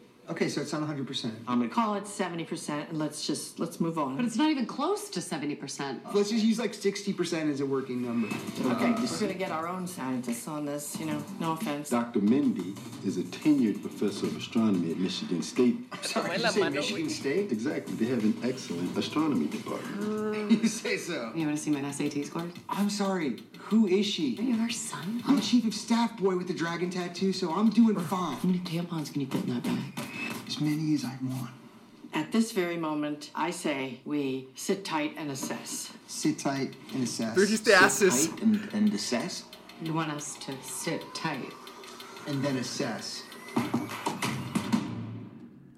Ah, no sé, como que se, se me hizo un poquito exagerado. Está súper exagerado. Se y luego hizo- ni siquiera me da risa. Es como que me da pena ajena, así como que creyendo que es gracioso, pero no es gracioso. Ándale, o, o sea, no que me dio pena ajena, pero es como que sí están intentando de que, vean, el gobierno es incompetente, miren, así es Estados Unidos, eh, somos los primeros en decir que Estados Unidos está bien fregado. No. Sí, me, da- oh, me agüito porque a mí me encanta The Big Short. Tú sabes que yo amo The Big Short. Pero esta Sí. película se ve que va a estar muy mala. Siento que va a estar muy mala. La edición se ve horrible. No me da nada de risa. O sea. O sea, la no edición sé. está hecha a propósito como que para que sientas la tensión que a lo mejor el personaje de Leonardo DiCaprio está sintiendo así de que todo es incómodo, todo está pasando bien rápido, todos son un montón de inútiles, pero se hizo demasiado, se hizo muy exagerado. Sí, está muy exagerado. Bueno, salió el clip. eh, eso fue una de las cosas de To Doom. También salió un clip de este Red Notice, la película con Gal Gadot, La Roca y Ryan Gosling. Ryan Reynolds, perdón, lo confundí con los, confundo, los. Ryans. Este, también se confirmó la secuela de Enola Holmes. Hablando de secuelas. Está bien, está bien, échale, échale más. Salió un avance de Stranger Things, temporada 4. Salió un avance. Llevo este, tantas semanas muerto, Sergio, ya. ¿Por qué muerto? Porque, es- no, lo mismo que decíamos ahorita, es que puras secuelas, puro... no, Espérate, tono cabo. Y luego un avance de la parte 5, volumen 2 de La Casa de Papel, que llega el 3 de diciembre. También anunciaron que se renovó Sex Education la cuarta temporada. Ok. Mostraron un clip de la segunda temporada de, de Bridgerton. Mostraron el primer tráiler de The Sandman. Oh, oh, ok. mostraron un tráiler de Cobra Kai 4 y un teaser tráiler de Extraction 2 con Chris Hemsworth. También mostraron ¿Qué? el Pero, tráiler según de- yo se de- moría. No, no, no, tienes que ver el teaser, güey. Está vivo. ¿Qué? Andaba muerto, anda de parranda. Y luego, este, salió un, el trailer oficial de Vikings Valhalla. No sé si el- tiene que ver con vikingos, la, la serie Vikingos. No sé si la compró, este... Sí, al parecer sí es la de Vikingos. Ah, no sé si este es un spin-off, pero bueno. Este. am, también un teaser de la segunda temporada de Emily in Paris. No, ya cállate. Un nuevo tráiler de Army of Thieves. El spin-off de Army of Darkness. Un nuevo avance en la segunda temporada de The Witcher. Este. Un tráiler de The Witcher. Eh, también el primer tráiler de la cuarta temporada de este, Ozark. Y el clip que ahorita acabamos de ver de Don't Look Up. Eso fue todo lo que hemos. O sea, lo, más, lo, lo único original que veo aquí que tiene Netflix es del Don't Look Up. El nuevo clip de Don't Look Up. Y pues series originales, pero ya como en su cuarta, quinta temporada. Sí, la serie Sergio. Eso fue lo que presentó. Te digo, no fue. Siento yo que no fue gran cosa lo que presentó Netflix. No hubo así que, wow, qué sorpresa. Este. Así que, pues. Estamos muertos. Es, es- Estamos es 1984. Pero mira, vamos a acabar el no, episodio espera, con ¿y sabes qué es lo peor? Que el, el hecho de que todos tengamos que estar siempre en la tendencia hace que las películas más chiquitas nadie las quiera ver o nadie les importe. Ah, sí, claro. cl- Exactamente. Exactamente. Ya- ya Y no eso es como ocurre que- con Netflix. Ay, ¿Qué? Y eso no ocurre solo con Netflix, ocurre también con las películas que se estrenan en cines. Cómo opacan las películas gigantes las carteleras y las películas chiquitas Sí. tienen menos, menos tiempo en pan, menos, menos salas o ni siquiera se estrenan en cartelera, o sea... Es que como ya todos quieren ser franquicia, ya todos quieren ser saga, pues eso le va a quitar mucha atención a, a las películas que no son de eso. Exacto. Por ejemplo, The ¿Eh? Green Knight salió y pues no- aquí ya nadie habló de ella. Sé que no llegó a México, pero pues nadie habló. Sí. O es Pig. es el pedo. ¿Cuál? Pig. Ah, Pig. Pig. No creo que esté en el radar de nadie aquí en México. Ah, no. Pues que triste porque ya no se, no, no se ha estrenado. Y quién sabe si se estrene. Ya, es acabemos con esto ya para irme a Pero llorar. vamos a hablar de algo bonito. Esta semana salió el tráiler de Licorice Pizza. Eso. Héctor la vio ahorita. Está... No me encanta la edición del tráiler, pero igual eh, no me importa. O sea, siento que es una película que sé que va a estar chingona. A mí me gustó sea- que no entendí nada. Sí, es que es lo, es lo que me gusta de los trailers. O sea, yo, yo, yo me he puesto a pensar y digo, es que los trailers no deben demostrar la historia. Un tráiler debe mostrar el personaje y el mundo del personaje, que es igual al tono de la película. Y ya. Y ya. Y lo compré y, y dices, ah, no mames, la quiero ver. Ajá, por ejemplo, el trailer de Titan, ve el trailer de Parasite, el trailer de Uncle James. Son trailers que te muestran el personaje, te muestran su mundo y el tono de la película y es todo. No te muestran de qué va a tratar la película. Nada de lo que de la trama no te lo muestra. No como el de Dear Evan Hansen que te muestra toda la puta película. ya quiero ver esa película, ¿eh? Todo el mundo está diciendo que es horrible. Que es horrible, sí. Acá está en cines, no la quiero ver. Vela, No, vela, vamos a verla. No, no, no, no, no, no. No voy a pagar por esa cochinada. Dicen que está horrible. Sí, dicen que está horrible. O sea, es que desde el tráiler se veía mal. Y lo siento que es una película que se nota que es ser problemática.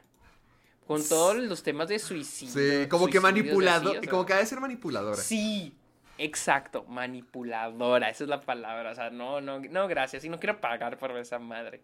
Teniendo todas las películas que quiero ver este, mes y bro, pagar por eso, no thanks. Y bueno, Licorice Pizza es lo que a mí me llamó la atención eso. De que no, no, no, no, no supe de qué se trata, no, no entendí nada, pero te deja la expectativa como que, ¿qué? ¿De qué, qué va a estar esto? Lo que tú No, dijiste, el mundo, aparte, los eh, personajes. Sí, y aparte es interpretado por el hijo de Philip Seymour Hoffman.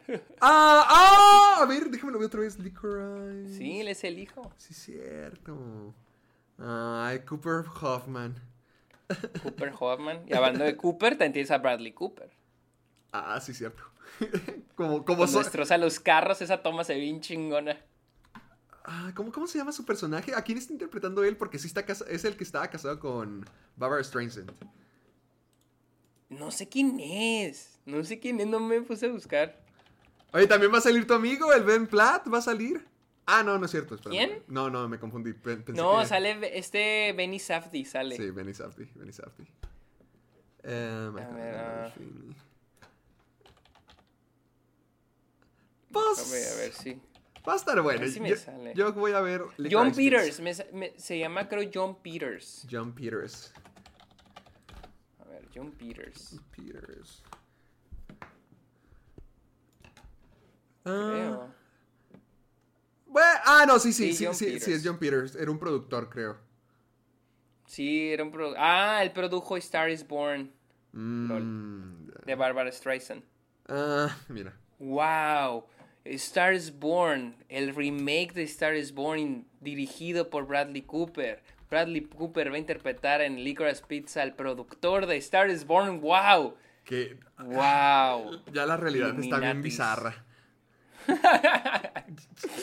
Oh. Ya, Pero vámonos, bueno, vámonos de aquí. Ya vámonos a ver, este, ¿dónde te seguimos, Héctor? Síganme en YouTube como Caja de Películas, en Facebook y Twitter como Caja de Películas, en Instagram y TikTok como Caja de Películas y en Letterboxd como Héctor Portillo. A ti, amiguito, ¿dónde te encontramos? Yo soy como arroba el Sergio Munoz en Instagram, Twitter, TikTok y Twitch, arroba el Sergio. Estoy en Letterboxd como Sergio Muñoz Esquer. Y finalmente, este, pueden encontrar mi podcast, está ok, en Spotify y Apple Podcast. En estos días, este, publico mi opinión de Titán. ¡Uh! Así que recuerden seguirnos en, bueno, escucharnos en Spotify, Apple Podcast o cualquier plataforma de podcast. Y usa el hashtag Soy Amargado para todas las preguntas, sugerencias, memes, todo lo que tengan en Instagram, Facebook, Twitter, todas las redes sociales, hashtag Soy Amargado. Así que yo creo que es todo. Una disculpa por llegar tarde otra Pero vez. llegamos, este, llegamos. Pero llegamos, como siempre llegamos. Así que muchas gracias amigos, pórtense bien. eh, que tengan bonito fin de semana, ya es jueves. Y ahí nos vemos en tres días. Nunca hemos dicho eso. Bye. Bye.